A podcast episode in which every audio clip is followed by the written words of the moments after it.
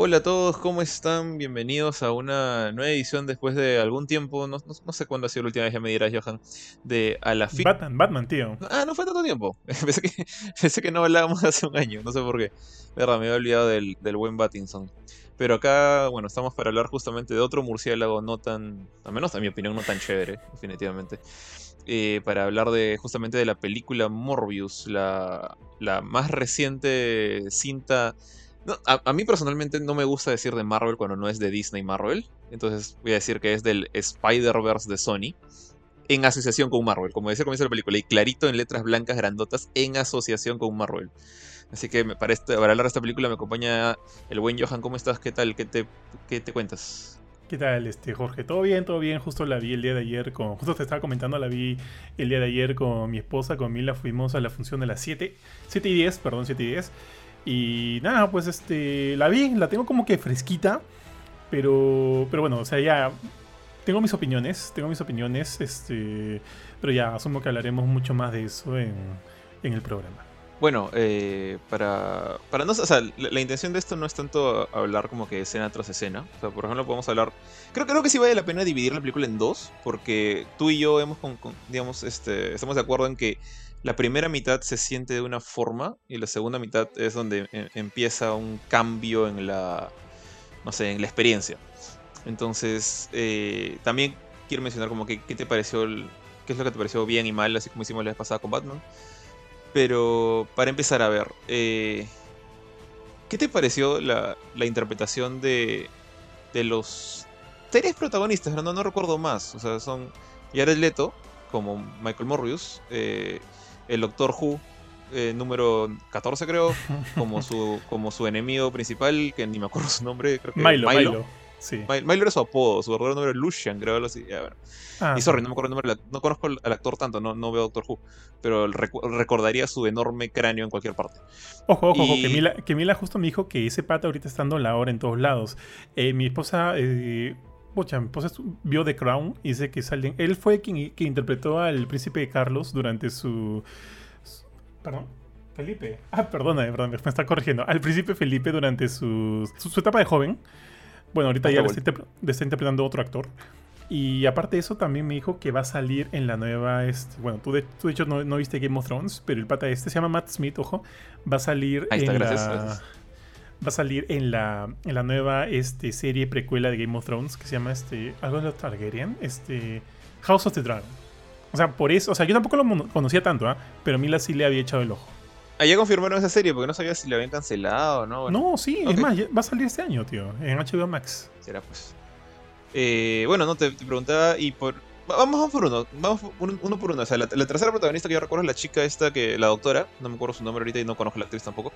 Pero vamos, por uno. ¿Qué te pareció Leto como, como el, el, según él, ese personaje tan eh, importante en el universo Marvel eh, desde que apareció en los años, yo no sé qué año habrá aparecido, creo en el 90, Morbius? Sí, tío, mira, mira, justo con lo que dices me, me, me genera mucha gracia, weón. Porque yo asumo que, o sea, si él ya aceptó el papel de, de Morbius para esta película, protagonizar el, a Morbius, ser este Michael Morbius y, qué sé yo. Entonces, ese es, de repente ese es un statement, eso de ser el personaje, uno de los personajes más importantes, más vitales de Marvel. Ese es como que un statement que él debe creérselo, pues, ¿no? De todas maneras debe creérselo. O sea, tiene que creérselo para, para estar aquí. O sea, ya firmó, ya, y eso por lo menos mm, me brinda cierto compromiso del actor, ¿no? No es como que diga un actor, pucha, este papel de shit, pues, que, en fin. Por último, o sea, como que eso me, genera cierta, cierto, es, cierta idea de que el, actor está comprometido con el papel, por más que se esté engañando a sí mismo, ¿no? Pero por lo menos es algo como que ya, algo a favor, ya. En cuanto a, a Jared Leto, mira, yo no soy muy fan de, de Leto, salvo algunas películas de él que sí me han parecido bastante buenas, o sea, no creo que sea un mal actor ni de vainas, ni de vainas, pero justo te lo mencionaba a ti, o, o a ti, o a. O se lo dije a Kurchin, no, no me acuerdo. Que, que, o sea, si bien Leto puede ser bastante exagerado, o sea, mira, eh, mira su interpretación de Joker en El Escuadrón Suicida, que es, pucha, es una basura, probablemente uno de los peores Jokers que he visto en mi vida. El hombre puede ser bastante exagerado. Siento que cuando eh, la dirección eh, puede controlarlo, o puede como que darle indicaciones bastante eh, claras, bastante limit o sea, bastante parametradas, El men puede controlarse y darnos una especie de, interpretación más, eh, bueno, valga la redundancia, más controlada, más, más taimada. Eh, y siento que eso es lo que he visto aquí. Por ejemplo, si bien tengo muchas opiniones en cuanto a la película, o sea, hacia el final puedo decir que no me ha gustado mucho, no me ha gustado mucho. O sea, ni de vainas creo que Leto es lo peor de la película. Es más, ni siquiera lo consideraría como un elemento netamente malo ¿ah? de la película. Entonces, como te digo, si bien la película al final, como resultado general, no me parece tan bueno, siento que Leto no, ni cagando, es como que uno de los. uno de esos elementos que, que alimentan las críticas negativas de la película. Todo lo contrario, siento que León pudo haber sido mejor, sí. Pero este. Pero bueno, o sea, creo que su personaje hasta podría decirse que me gustó, ¿ah? eh, bueno, por mi lado a mí sí no me cuadró mucho. O sea, Siento que, bueno, no, conozco tanto la carrera del pato, honestamente, más allá de sus trabajos en, en películas superiores y que creo que son los, los peores ejemplos que puedo tener del, del pobre tipo. Eh, pero me da la impresión que el pata, y, no sé, normalmente como que me da esa impresión de que el tipo sí es bien arrogante como, como persona, no lo he tratado, obviamente no soy su nada por el estilo. Pero justamente esto que dices, que, que se tiene que creer que, que Morbius es el, un gran personaje, todo, siento que, no sé, entiendo que está tratando de vender la película, entiendo que es un tema de marketing, pero, o sea, no tienes por qué meter floro. O sea, puedes decir que has puesto de todo de tu parte en la película, que te encanta el resultado, que te gusta el personaje, pero agarrar y decir que Murray es uno de los personajes más valiosos de Marvel, eso ya es pasarse de, de soberbio.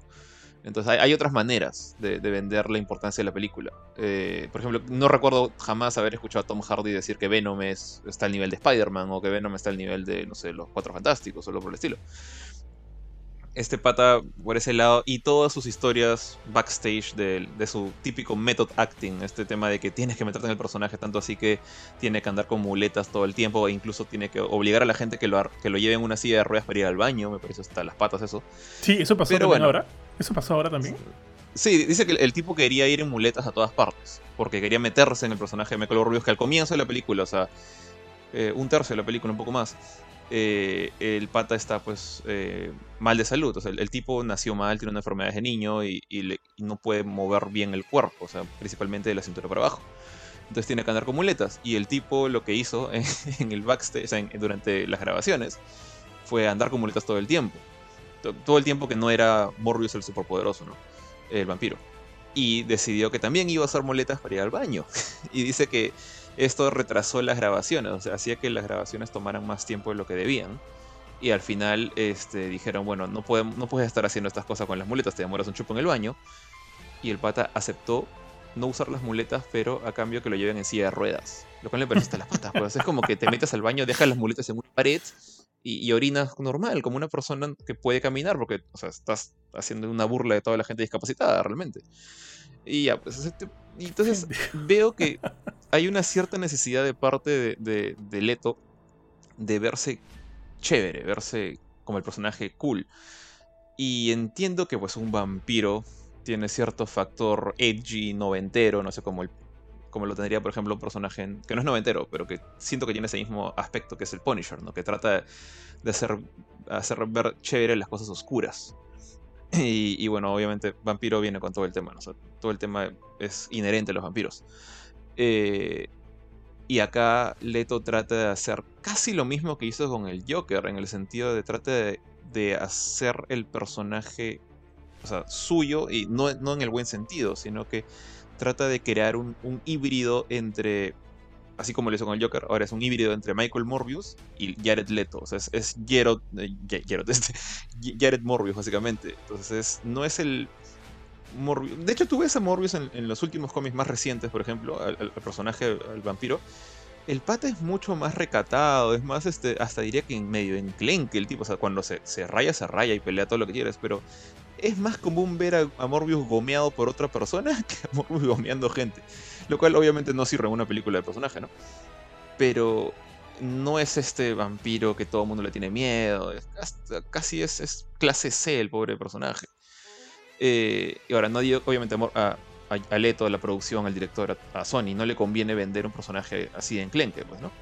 Entonces han tratado de hacerlo chévere pero no sé, la idea de chévere de Morbius, para, de, de, Leto para mí en su cabecita es este bully escolar que se ve chévere todo el tiempo. Más se notaba con el Joker definitivamente que con, con Morbius. Y esta actitud, no sé, la, llegué a ver en, el, en, su Michael Morbius. Esa, eh, sobre todo cuando lo ves todavía recién presentándose y actúa medio como Doctor House, en el sentido de que yo sé lo que hago, tú no te metas en mis experimentos, este, uy, tenía vampiros, sí, ¿qué será? Que me dio hambre, así que los traje de Costa Rica, huevas que decía. Y no sé, el único momento que sí me gustaba como personaje, su Michael Morbius, o sea, sin meterlo al vampiro todavía, es cuando interactuaba con, con Lucian, con su, pata, con Matt Smith. Ahí se lo notaba más humano, más como que sí, mira, somos dos contra el mundo, estamos jodidos, vamos a hacer lo posible por curarnos. Pero fuera de eso, se ponía esta careta que supongo que es parte del guion, pero no, no me gustaba esa, esa actitud tan, tan, tan soberbia. Eh, tú, tú ves, por ejemplo, creo que el Morbius más conocido por la gente en general es el Morbius, antes de esta película, es el Morbius de la, de la serie animada de Spider-Man. ¿Te parecen estos dos Morbius similares? Eh, no, porque de por sí son personajes que se han construido de manera distinta. O, eh, o sea, son, son personajes totalmente distintos. uno es quien ha vivido con esta enfermedad toda su vida y de alguna manera se ha visto este, eh, supeditado a, a, lo que esta enfermedad le permite hacer de manera física. Y el otro, eh, me acuerdo que el noventero era un estudiante que vino de intercambio, o no me acuerdo qué cosa, y... Era extranjero. Era, un, tenía un poquito, era un poquito creído, pero lo, notaba más... Salvo por la barrita, esa barrita sí es horrible, la barrita de, la, animación. Este, me parecía un personaje un poquito hasta más creíble, no sé por qué. O sea, de repente soy yo nomás. Mm, es, que, es que digamos que que podría relacionarse más a cualquiera de nosotros. No es un estudiante que está llegando a estudiar y de repente le pasó un problema. Y antes de eso salió con esta flaca, con, con Felicia Hardy, y tenía la voz de Wolverine, tío. Entonces, este, a mí como, o sea, me gustó el personaje, pero está bien, o sea, ese Morbius está perfecto ahí en la serie animada porque lo, lo planearon así, lo crearon, o sea, lo, lo cranearon así y así quedó y me parece que funciona bien. Ahora, este Morbius, eh, el de la película, el de, Leto, tiene una eh, tiene un, piso totalmente distinto, pues, o sea, lo están retratando totalmente distinto y no es que ninguno me caiga, a mí ninguno me caiga, me cae mal, para serte sincero, y tampoco es que me parezcan la gran cagada, pues. Eh, para regresar otra vez a al Morbius de, del Spider-Man de los 90, me pareció como que un personaje interesante, me gustó cuando se convirtió completamente en vampiro, pero siento que su personaje más allá de eso, mm, este, ah ya, ya me acordé, él justo entró en el justo en, esta, en, este, en este arco en el cual Peter también está sufriendo el tema de la mutación, le salen los cuatro brazos y finalmente termina convirtiéndose en este monstruo araña. Me acuerdo que en ese momento es que apareció Morbius por todo este tema de la... De, no me acuerdo cómo se llama, reconfiguración genética, no sé si se llama así la, el, Algo así se llama. Este, y, o sea, me gustó que entrara en ese momento porque ese arco me parecía chévere, ¿no? De ver a, de ver a Peter asumiendo estos problemas, asumiendo este, este, este tema de los brazos de él preocupado, temiendo mutar en algo espantoso y de repente apareció Morbius como ese como, como ese otro extremo, ¿no? como ese otro lado de repente en el cual Peter no quería volver, volverse, no quería convertirse en eso. Y me pareció un poquito paja esa dicotomía. Entonces, me, o sea, y ahí entró justo para mí el mayor problema en la película, que siento que todos estos personajes, todos estos enemigos que a, a quienes Sony quiere darle su, sus películas en solitario, siento que funcionan mucho mejor eh, cuando están en base, en relación a, Spider-Man, porque finalmente son enemigos de Spider-Man, ¿no? Entonces, por lo menos para darles una, primera presentación. Entonces, ese arco de Morbius en la serie animada me gustó, me gustó, porque cómo estaba reflejado o cómo resonaba en la vida de Peter Parker. Ahora acá estamos en un escenario totalmente distinto, pues está lo han, lanzado calato a Morbius al mundo a ver cómo se defiende o cómo saca la batuta de su propia película. Y siento que ahí falta ese factor. Yo siento que falta ese factor Spider-Man. Si bien, como tú dices, ah, tenía este aire medio de, medio de pedante, medio de Doctor House, y me parece porque yo también pensé en Doctor House cuando vi ese, momento en el cual estaban tratando esta chivola, ¿no? Métele este, métele lo otro, indúcele el coma, ¿no? Porque si no, no, no va a sobrevivir y demás. Este. O sea, sí podía. Eh, sí podía empatizar con él. Sí podía o sea, me da pena verlo mal, ¿no? Me da pena, pues se veía flaquito, en cualquier momento, él decía, en cualquier momento me voy. Entonces, sí entiendo que hay una especie de arrogancia y que su único vínculo, vínculo sincero sea, entre comillas, su hermano, no Milo. Porque son como que, como él dice, los dos únicos, entre comillas, espartanos contra el mundo. Nadie es igual a ellos, nadie está pasando por lo de ellos. Y, y, quieras o no quieras, eso igual te, te, construye o te, o te pone a la defensiva en, algún, en alguna manera, ¿no? Entonces sí puedo entender su personaje, sinceramente sí lo puedo entender. Que me guste o no me guste es distinto, o sea, no, termino amando el personaje porque no, ni de lejos. Pero me parece que está bien. Me parece que está bien. Ahora, todo esto lo que hice de lo de los detrás de cámara y demás, eso no lo sabía. O sea, sabía que el era recontra intenso por los, por los rumores o los chismes que salieron durante la grabación de del Joker, que dice que mandaba ratas muertas o condones usados a sus a sus coprotagonistas. Sí, eso sí sabía. Decía, puta, qué intenso este weón, ¿no? Como que como que bájale un poco las revoluciones.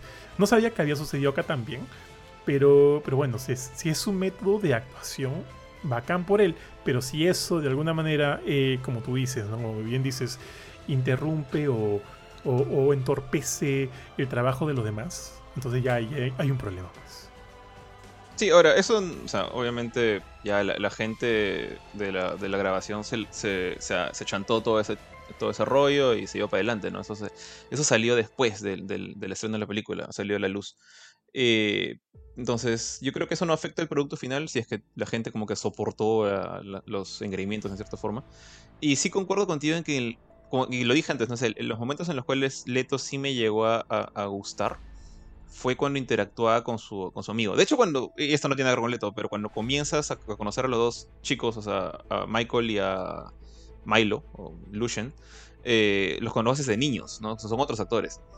Y de hecho la, primera reacción de, Michael es un poco es un poquito buliesca, es como que, ah, sí, tú eres el siguiente Lucius, eh, perdón, el siguiente Milo, se, murieron tres antes, ya ni siquiera me acuerdo cuándo se ha muerto antes. Tú creo que, bueno, tú eres el nuevo, así que te voy a cambiar el nombre. Es bien pedante, pero entonces ahí empecé a pensar, o sea, el tema no es tanto Leto, es el guion le está dictando que sea así. Pero justamente ahí también y una vez más, porque digo que me, me gusta la relación de estos, de estos chicos, es porque el hecho de que, o sea, al final se terminó encariñando con, con Milo, voy a decir Milo, más fácil. Eh, y en ese momento, como te das cuenta que este tipo, que puede ser todo un Doctor House, tiene un sweet spot por una persona más, que es, su amigo de toda la vida. Y eventualmente también por su, su asistente, su, su, compañera, colega, doctora, eh, que no me acuerdo su nombre, lamentablemente. Eh, Martín. Martín. Por ellos dos. Ellos son los únicos personajes que le, importan en el mundo. O sea, los demás que se quemen y ardan no, le importa. Entonces. O sea, sí tiene cierto sentido moral, ¿no? No, quiere matar por las puras. No es un personaje, no es un villano. Y eso es, bueno, algo que tiene que hacerse sí o sí porque no hay, como tú dices, no hay Spider-Man. Entonces, caballero nomás, estos, estos personajes normalmente nacen como villanos y algunos se vuelven antihéroes como el mismo Morbius, por ahí, no sé, Prowler, si es que le querrán hacer una película, qué sé yo.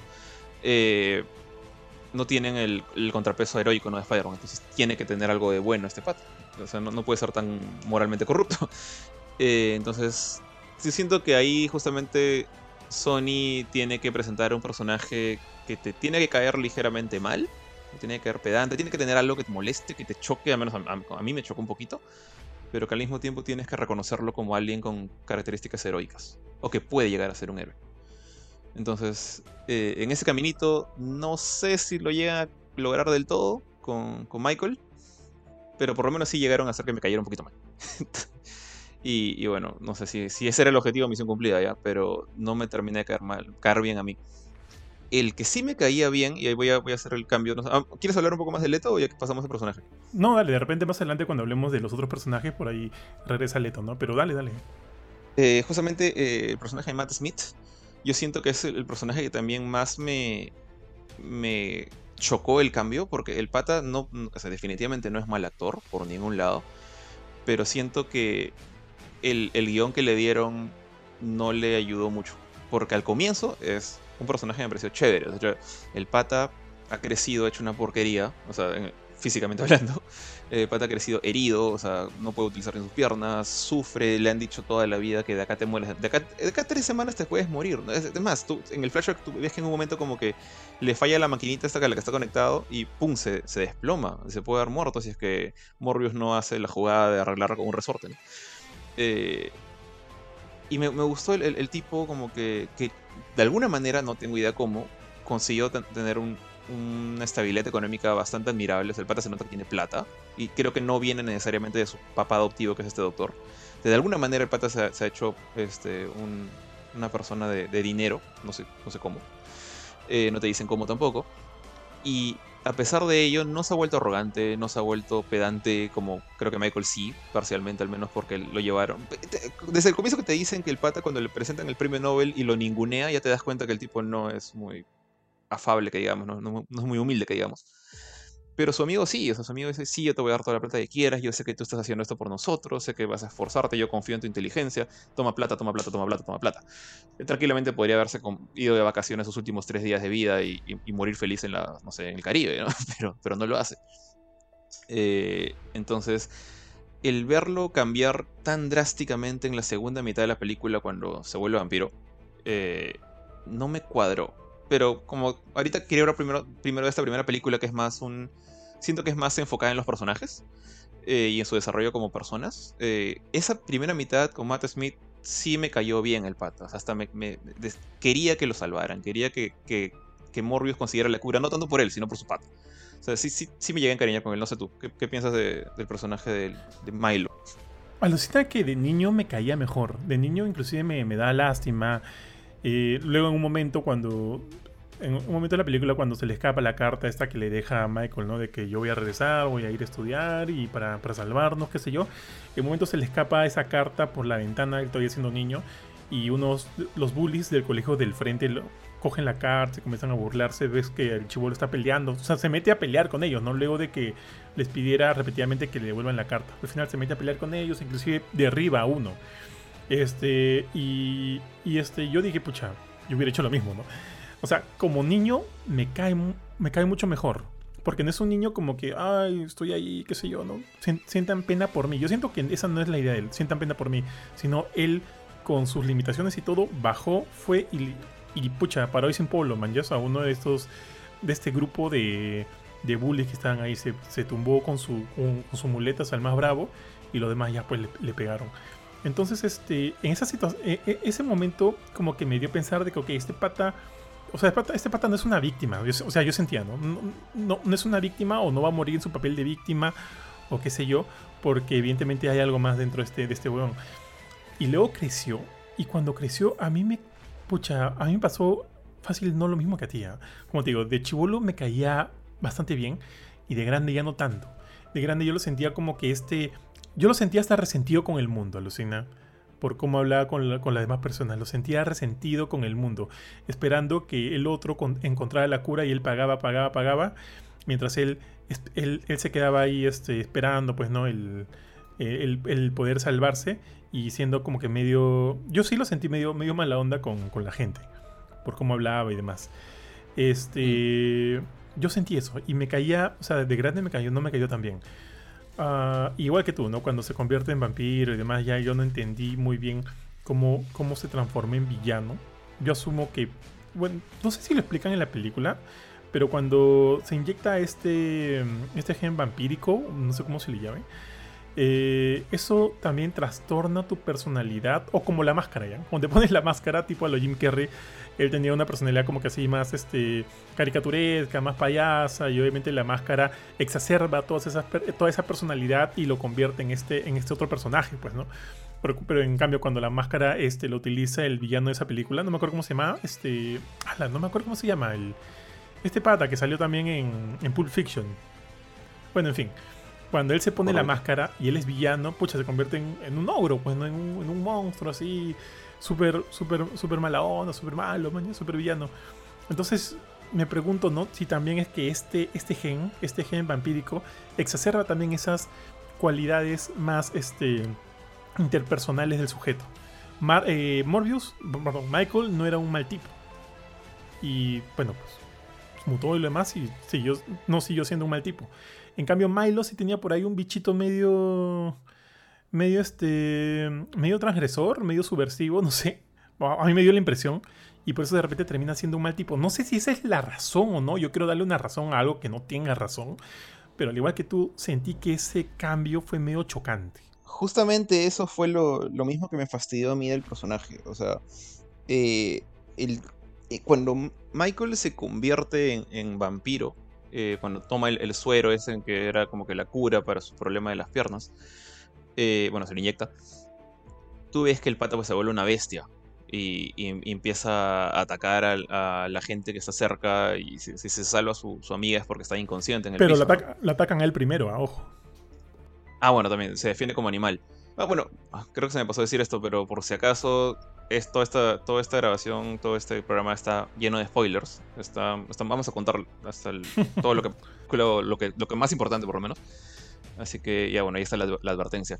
Entonces bueno, eh, Michael después de varios trabajos se llega a poner el, el, virus, el, suero este para arreglar sus problemas. Gran parte del suero estaba supuestamente eh, como que utilizando DNA de, de vampiros porque los vampiros, o los, o sea, los murciélagos vampiros, eh, los, estos roedores voladores, se alimentaban exclusivamente de sangre. Y con eso eran capaces de, este, bueno, vivir, ¿no? O sea, no necesitaban proteínas, no necesitaban carbohidratos, solamente sangre, todo lo que venía en la sangre. Eh, y por alguna razón que no entendí bien, ese tipo de metabolismo aplicado a los humanos le daba la chance de curarse las piernas. Eh, no, no llega a ser, a, a encadenar esas dos cositas. Pero bueno, entonces se convierte en una especie. Morbius se, inyecta el suero, se convierte en una especie de vampiro horrible. Y se vuelve loco y em, ataca gente para defenderse, los mata, les chupa la sangre a algunos. Eran criminales para esto. Eh, bueno, mercenarios. Y te dicen que el pata tiene que tomar sangre artificial o, real. Para esto hay sangre artificial inventada por Morbius. Así como, el, como el cartoon de los 90, creo que él también inventó el plasma artificial o algo así ahí. En los cómics inventa la sangre artificial justamente para transfusiones y para facilitar todo ese tema sin tener que sacarle sangre a la gente. Y acá, supongo que también parte de la censura, muchas veces Morbius bebe esta sangre azul en lugar de la roja normal para mantenerse en control. Y te dicen que beber la roja, pues aparte de convertirlo en, en este ser súper poderoso, o en lugar de, mantener el control como que lo desinhibe completamente la sangre roja. Eh, pero más allá de eso, entiendo que Morbius está bajo control después de pasar este primer episodio como que despierta inconsciente, humano otra vez con sed de sangre, se alimenta de la sangre azul para controlar esta sed. Pero entendía que si no tomaba la sangre azul o la roja, no es que se volvía loco, simplemente se iba a morir. O sea, de hecho le empiezan a fallar las piernas otra vez y todo lo se, se malogra otra vez. Entonces la elección es tomo la azul, que poco a poco tiene menos efecto. O sea, eventualmente va a tener que tomar la roja sí o sí o tomo la roja que me va a convertir en, este, en esta bestia. Mientras que Milo simplemente dice, bueno, tengo sed de sangre, así que voy a chupar sangre y no me importa matar gente, qué divertido ser vampiro. Entonces, eso ha tenido que pasar por su cabecita. no, es como que no es que la transformación lo convierta en un ser del infierno o, un zombie sin conciencia. Es consciente, es, es, él piensa. Michael también, los dos. Entonces, el volverse villano ha tenido que ser una decisión suya. Y no sentí que hubiera una razón convincente para impulsarlo a hacer eso. No sé si te pasó lo mismo ahí. Mm, Sabes que hasta, hasta me hizo pensar un poquito y mira lo malo que es este personaje. Ojo, no con el actor, el actor es muy bueno. Pero lo mal que está escrito este personaje que me hace incluso eh, relacionarlo o pensar, eh, pensar en Eddie Brock Jr. de Spider-Man 3 donde el weón obviamente es un. es como que medio una ladilla, eh, Eddie Brock, pero luego se, junta con el, con el simbiote, con Venom, y, en un momento dice, no, a mí me gusta ser malo. Eso está en mí, me gusta ser malo, porque, porque en fin. Y bueno, pues muere siendo malo, ¿no? Al igual que lo que le pasa a Milo. Yo siento que es como que una falta de explicación o, o me parece como que no sé si es un tema de un guion bastante flojo, pero simplemente es porque, o sea, siento o sea, si nosotros estamos haciendo como que un, sobrepensamiento, es porque evidentemente este, el, trabajo de la película, la producción no, no ha sido este, la, mejor, ¿no? Entonces, pucha, tío, yo ¿qué, podemos llegar a este punto? Que simplemente el huevón le gustó ser malo al momento de inyectarse el suero y quiso ser malo. Eso, o sea, pero me parece, o sea, no me gusta, no me gusta eso. Porque siento que que están construyendo algo bastante chévere en base a este, a este, a este personaje, a Milo. Y al final eh, ese cambio yo lo siento como que está fuera de ritmo porque no sé en qué momento se da. Sí, tal cual. O sea, el, pata no, no culpo al actor. no, siento que el, tipo, a, mí sí me cayó bien incluso de niño y adulto antes de meterse el, suero, o sea, eh, sentí que el bata era súper paciente. Eh, por un momento, incluso yo me acuerdo cuando salía de la película, eh, hablé de esto con mi esposa, con, con Shaya, con quien también la vi, y le dije, mira, esto, lo, que ocurrió aquí, me recordó mucho a Amazing Spider-Man 2 en el sentido de que con, ciertas este, diferencias. O sea, tal cual, tal cual. Harry, también lo pensamos. Harry Osborn en Spider Amazing Spider-Man 2 tiene una enfermedad eh, heredada de su padre, que también lo está matando, y él piensa que la cura, la cura a este problema está en la sangre de Spider-Man, por el tema, algún tema, no, no me acuerdo ahorita exactamente por cuál. Y confía en que su amigo Peter, que es amigo de Spider-Man, le puede hacer el favor y conseguir una muestra de sangre de Spider-Man.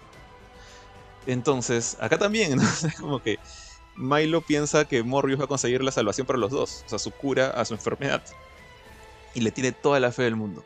Y cuando llega el momento en el cual eh, está la oportunidad, digamos, de conseguir la cura, en el caso de, Morbius es darle el suero, en el caso de, Peter y Harry es que Spider-Man se suba la manga y le saquen le, hagan una transfusión, o le saquen un poquito de sangre. Y los dos se niegan de la manera más, o sea, para mí, como público desesperante posible. O sea, me acuerdo, Spider-Man, a mí sin Spider-Man 2, a Harry no le dice, oye, aguántate. O sea, Peter habló conmigo, pero ¿cuál es el roche? Mi sangre es radioactiva, mi sangre te puede dar cáncer, te puede pasar cualquier cosa. Mi, origen es eh, peligroso, o sea, mi, sangre no te va a hacer bien. Y si quieres te la doy, de hecho, de repente no sé si era por el tema de su identidad secreta, me parece un poco estúpido eso porque era su pata, era su, pataza.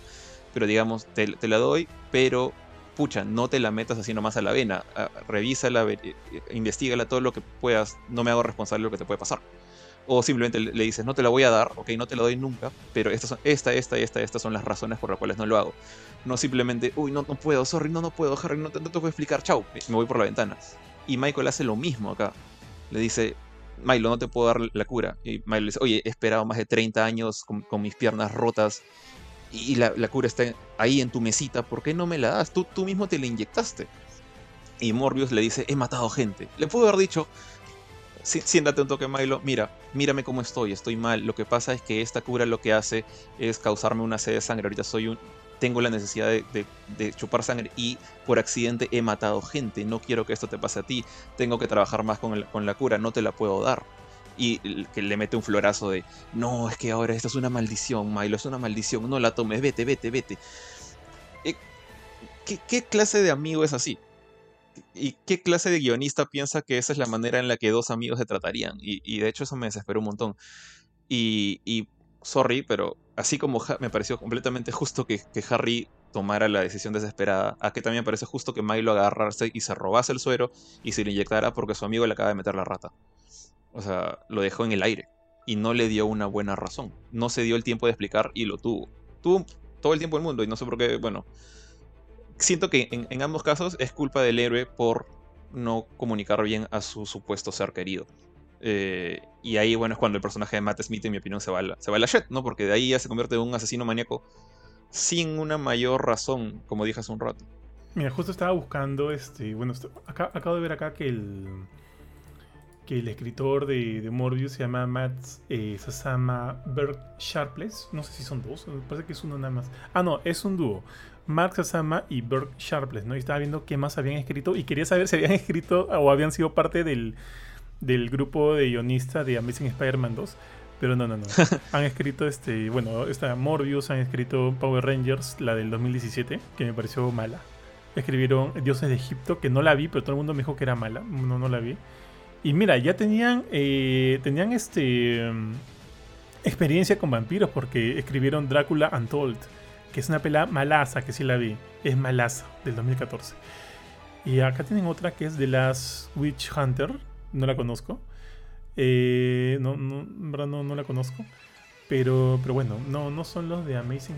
Quería buscar acá quién escribió Amazing Spider-Man 2. Espérame un segundo ya. Amazing Spider-Man 2. Porque sí, yo me acuerdo que también luego de, ver la película dije, oye, esto me recuerda mucho a Harry y a, Peter.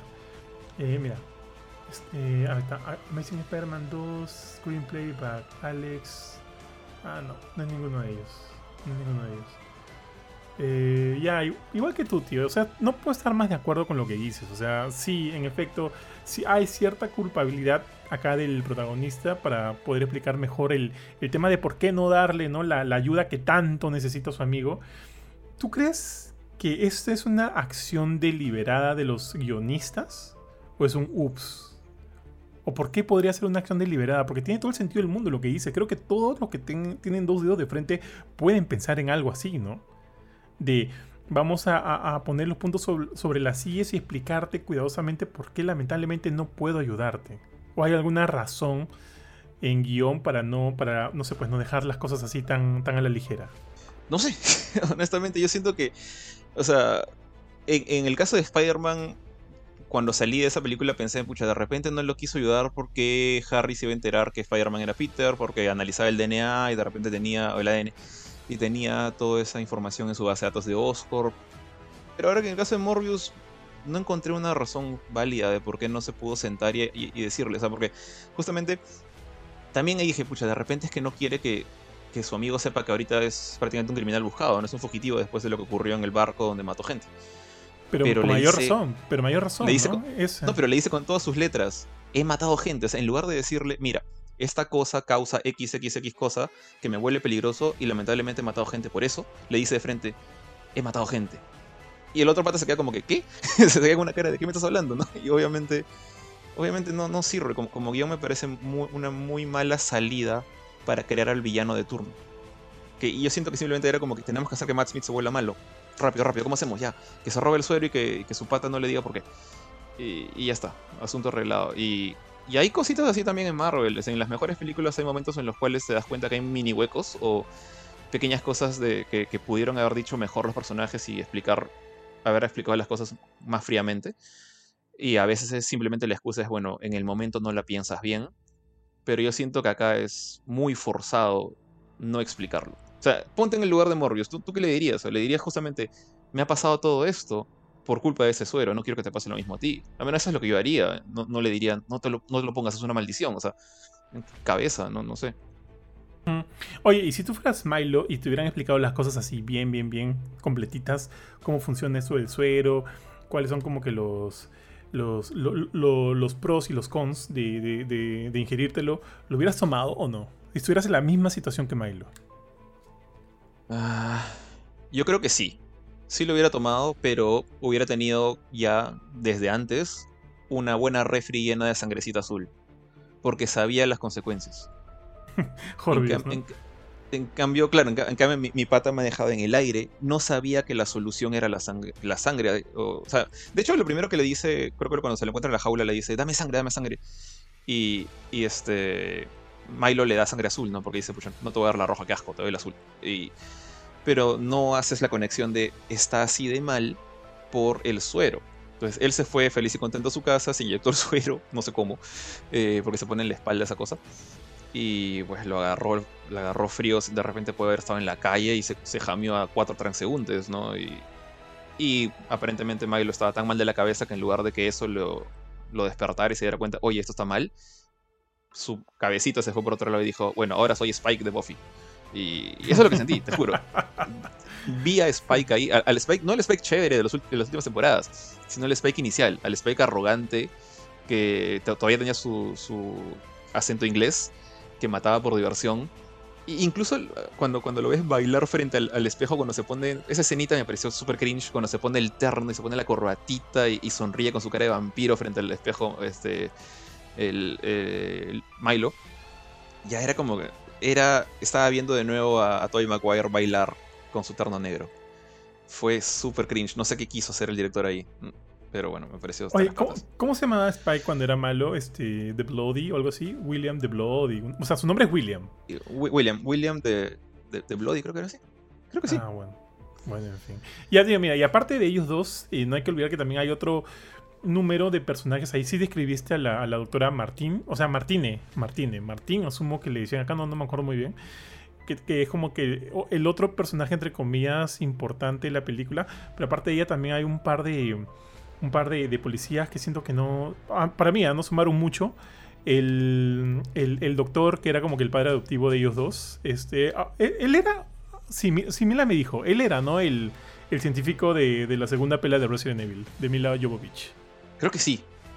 Creo que sí. Sí, está tiazo ya. Bueno, está él, están los policías. Uno de ellos es el de. ¿Cómo se llama? ¿Cómo se llama? Tyrese Gibson, el de Rápidos y Furiosos. Y luego de ellos no hay mucho, ¿no? ¿No sientes que como que también los personajes secundarios están muy ahí simplemente por relleno? O porque simplemente no es. O sea, sí, o sea de por sí ya creo que hemos llegado a la conclusión de que el guion no es bueno. No es bueno, porque Matt Smith es un buen actor. Es un muy buen actor. Jared Leto puede ser un buen actor. Creo que puede serlo. ¿eh? Y acá sus personajes siento que, o sea, lo que ellos han entregado, no me, como ya te dije al inicio, no me parece del todo mal. Siento que, que la estructura de la historia en la que están no les ayuda para nada. Pero a ellos dos yo no les culpo. Yo no culpo a Jared Leto para nada en esta película. Eh, y siento que algo muy similar eh, sucede con los otros personajes, ¿no? Con los personajes secundarios, a los cuales ya, ya te mencioné. De repente un poquito más de, de foco sobre la flaca esta, sobre Martín. Que es, eh, algo no entendí. ¿Es la flaca del Leto o es su interés amoroso nada más? Eh, pucha, la verdad es que creo que era su, era su interés amoroso más no su flaca, porque eh, al comienzo se les ve súper pegados, pero hay una escenita bien simple en la cual está con, con Milo y, le, Milo le dice, oye, hace tiempo que no me ves, pensé que era porque estaba saliendo con Martínez. Y el otro le dice, no, ella es, este, ella es como que la, admiro un montón, me ayuda un montón, ha trabajado conmigo por siete años, pero como que, ¿por qué querría ella estar con alguien que está, que está como yo, no? O sea, está tan jodido como yo. Entonces me da a entender que no, o sea, que, que era un poco más platónica la cosa. O sea, se notaba interés en, en las dos partes, pero parece que ninguno de los dos había dado el siguiente paso, ¿no? Y, y, lo dan recién cuando el pata es un vampiro chupasangre. O sea, no, no, no entiendo, maldita Oye, ayúdame en algo. ¿Ella existe en los cómics? Ella, bueno, como ya dijimos, ¿no? Este, este, es un, este es un problema con spoilers. Al final de la película, ella, este, para salvarse, ingiere sangre de, de, este, de Morbius y se convierte también en un vampiro, en un vampiro viviente. ¿Este personaje existe en los cómics? Yo no tengo la menor idea. Eh, ¿El personaje de, de, Milo? No, no, de Martínez. Ah, de Martínez. En los cómics no sé. No conozco tanto de los cómics de, Morbius más allá del, del Morbius moderno. O sea, el Morbius, yo a Morbius lo conozco más por su chamba, entre comillas, en los Midnight Suns, con, con monstruos como el, Werewolf by Night o Machine Man. Bueno, Machine Man es un monstruo, pero también cambió con él. O Blade. No, no he leído sus cómics propios, o sea, sus cómics eh, únicos de él. Y de hecho creo que, o sea, él primero apareció en Spider-Man como un personaje secundario y luego ganó su propia serie. Así que no te mentiría, no, sé si existe una, una Martínez, y si Morris tiene un interés este, amoroso, pero siempre que lo he visto chambeando, él está chambeando con Shield, o está chambeando con algún este, laboratorio aparte, o él solo, y no tiene nunca un, un, una, una compañera recurrente. O sea, tiene una compañera de turno, o un compañero de turno que puede morirse, puede pasarle algo, y, y nunca es alguien como que es su Robin, por así decirlo, no, no, no he notado eso. Pero quizás en su origen y ya, ya, se murió, ¿no? Como este personaje Karen Page de Daredevil, que también está bien muerto hace varios años, pero la pusieron en la serie porque es parte del origen. ¿Quién sabe? De repente Morris también tiene algo así. Justo, mira, acabo de poner en el Marvel Database y ¿Ah? puse el personaje Martin Bancroft y sí existe, ¿ah? ¿eh? Dicen que, mira, fue la novia y secretaria de, de Michael Morbius incluso la acompañó para recibir eh, su premio, su premio por el, un premio Nobel. Y luego acá sale que también se vuelve vampiro, una vampira viviente, pero parece que sí es medio mala. Inclusive ahorita está, según lo que como al final. Uh -huh. está, está buscando convertirse en un true vampire.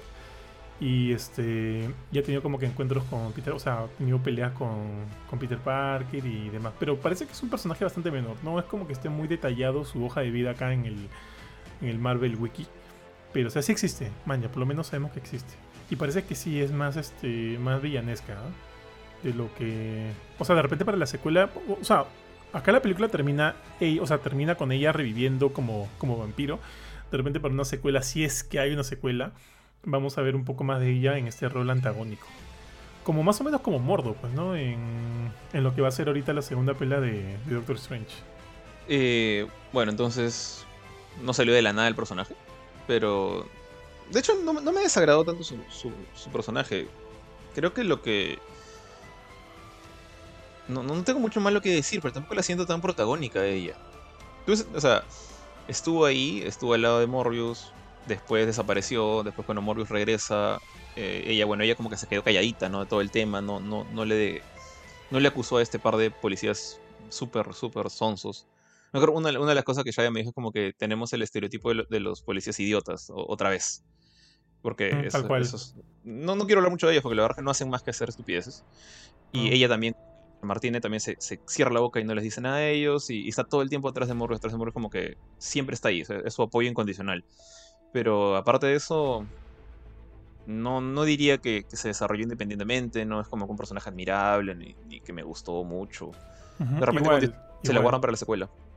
Tío, mira, yo creo que antes de pasar al, al, personaje que creo que sí es importante, de las escenas post-crédito, sí me gustaría comentarte algo. ¿Sabes por qué siento que me gustó también mucho la primera parte de la película? Porque sentía que este podía ser una película de terror, ¿ya? O sea, era una sabemos que estamos viendo una película de superhéroes y demás, pero de repente siento que hemos llegado al punto en el cual eh, puedes jugar eh, con el género de superhéroes, pero también metiendo subgéneros, ¿no? De repente, por ejemplo, Deadpool es una película de superhéroes, pero también es una película de comedia negra bastante buena. O, aquí yo siento que tenían como que la oportunidad de hacer una película de superhéroes slash una película de terror. Lo cual me hubiera gustado, ya que la primera parte de la película hay, hay bastante de eso. O sea, salvo lo, en la secuencia donde lo vemos de niños a, Michael Morbius y a Milo, eh, hay segmentos donde, donde el pata lo ves ahí buscando la cura y te da como que entrepena y también te genera un poco de, tensión al verlo tan mal y, luego lo, ves convirtiéndose en este vampiro, cazando a la gente al inicio en el barco. A mí me pareció como que. Ah, siento, ponte. Cuando él caza a la gente en el barco, siento que son escenas buenas. A mí me gustaron. Me llamaron la atención. Y podrían haberse enfocado un poquito por ahí, ¿ah? Con este misterio del vampiro y demás. Y qué sé yo. No necesariamente teniendo un villano. Yo siento que este villano ha sido metido con calzador, tío. Porque. Eh, de verdad, o sea, me, me hubiera parecido mucho más paja que este personaje de Milo no hubiera sido un villano, si no hubiera sido, si no el villano hubiera sido al final Michael Morbius, o sea, él tal cual como villano, y, los demás de repente trabajando en pos de, de, ayudarlo. Y haciendo así como que toda una película orientada en una especie de, una especie de, de, terror o qué sé yo. Me hubiera gustado algo, algo más de ese tipo. Porque yo siento que por lo menos toda la primera, la, mitad de la película hay un poquito de elementos de terror. Si hubiera seguido así siendo toda la pela, creo que me hubiera gustado un poquito más. Escucha, pero eso es, ese es yo, siento al menos que lo que plantea es una pela mucho más trabajosa. O sea, es, es una historia más de un héroe trágico, ¿no? De que, sí, que se vuelve malo y que... No sé, siento que le estás pidiendo... Y no está, no está mal, la, idea no, estoy diciendo que sea una, mala idea, pero le estás pidiendo a, a Sony Marvel que no haga una película de superhéroes, que haga una película de un monstruo, de, un, de una especie de Frankenstein, que en este caso un vampiro que ha perdido la humanidad y trata de recuperarla a través de sus amigos. Eh, que es una historia bien interesante, ¿ya? Pero, pero yo siento que la, intención de, Sony acá es meramente hacer que Morbius se vea como un héroe. Como, como lo ponen en el póster, una nueva leyenda Marvel. No sé lo que, lo que dice, una nueva leyenda Marvel ha llegado. Y ahí fallan en el proceso. Sí, e, es totalmente comercial. O sea, la, la, la propuesta acá es total y completamente comercial y obviamente está pensada en en, algo a futuro, ¿no? en algo que, no necesariamente tenga que ver con, Morbius, sino con un escuadrón de villanos juntos. Entonces ahí está, ahí está el problema, pues. Entonces, o sea, lo que yo propongo de repente no, no calzaría de la mejor manera con los planes de Marvel, pero por lo menos tendrían una mejor película y, al, y a futuro ver cómo este, podría integrar esto, ¿no? En, en, eh, en las próximas películas que, se le, que se le vienen. Por ejemplo, porque igual, mira, con todo lo que se hizo ahorita, con todo lo que se hizo, igual me cuesta, o sea, me cuesta ahorita pensar cómo van a integrar a este, a este Morbius en las próximas películas que se vienen de, de los villanos de Spider-Man o con algún potencial película de Spider-Man. O sea, igual me cuesta, porque el postcrédito del cual vamos a hablar ahorita no tiene sentido. O sea, no tiene sentido esta, no quiero hablar ahorita mucho, de esta unión que va a haber ¿no? Entre estos dos personajes. Pero fácil para seguir hablando un poquito más de eso, ya vayamos a los postcréditos, este, Jorge. Bueno, eh, ya después de todo esto, y de hecho concuerdo contigo, como que la primera mitad me parece muy superior a la segunda. Pero creo yo que la parte más interesantes, no sé si es la palabra correcta, porque hay muchas cosas que me han molestado de estas escenas post-créditos, pero la que más llama la atención a la gente, a los fanáticos en general del universo Marvel, es la aparición de, pues, del, invitado que ya sabíamos que iba a estar, ¿no? porque salió en los trailers. Eh, el, buen Michael Keaton como Adrian Toomes, alias el, el buitre, ¿no? Que sale en dos escenas post-créditos no sé, no sé por qué la dividieron en dos escenas post créditos.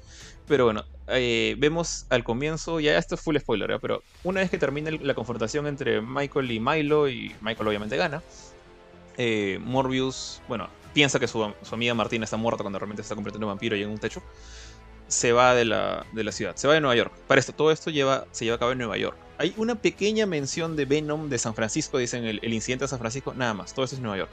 Pues el pata sale eh, hacia las afueras de la ciudad, conduciendo su carro.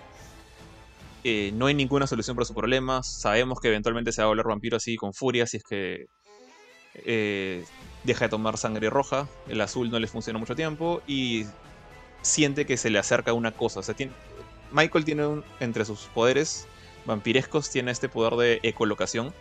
Debo decir que por lo menos los efectos especiales no me desagradaron. Me, me salí por completo esto, pero los efectos estos de como que de dejar tinta atrás de las cosas que se mueven. Eh, era chévere. De acuerdo, de acuerdo. Como niebla, perdón. Y bueno, y justamente se ve ese efecto otra vez y sus ojos se ponen blancos y eso indica que eso es su poder. Y es algo que ya, ya sabemos por la película. Y pues ves que todo el pasto de estas afueras de la ciudad se levantan, se están moviendo y viene una cosa volando. Miento. Miento, me salté de la... Esta es la segunda escena de créditos, perdón. Voy a, voy a hacer un, un, un flashback, un toque de la primera. Después de los eventos de la película, perdón por todo lo que dije, eh, se ve que en el cielo se prende una cosa morada, una, apertura morada en, la mitad del cielo como una aurora boreal, y que es obviamente el efecto de apertura del multiverso que vimos en No Way Home. Eh, tal cual, como, como, cuando Doctor Strange y Peter están encima del Estatua de Libertad y todo se está abriendo en el cielo, esa misma cosa. Y vemos después que la cámara se mueve a la, parte interna de una prisión, una, una celda vacía, completamente vacía, y aparece pues adentro el, el buen Michael Keaton, Adrian Toomes, aparece ahí con su, con su traje de reo, con las esposas, puestas, súper calmado, ni siquiera, ni siquiera está como que sorprendido de la teletransportación que se acaba de mandar y dice como que ojalá la comida sea mejor en este, en, este lugar.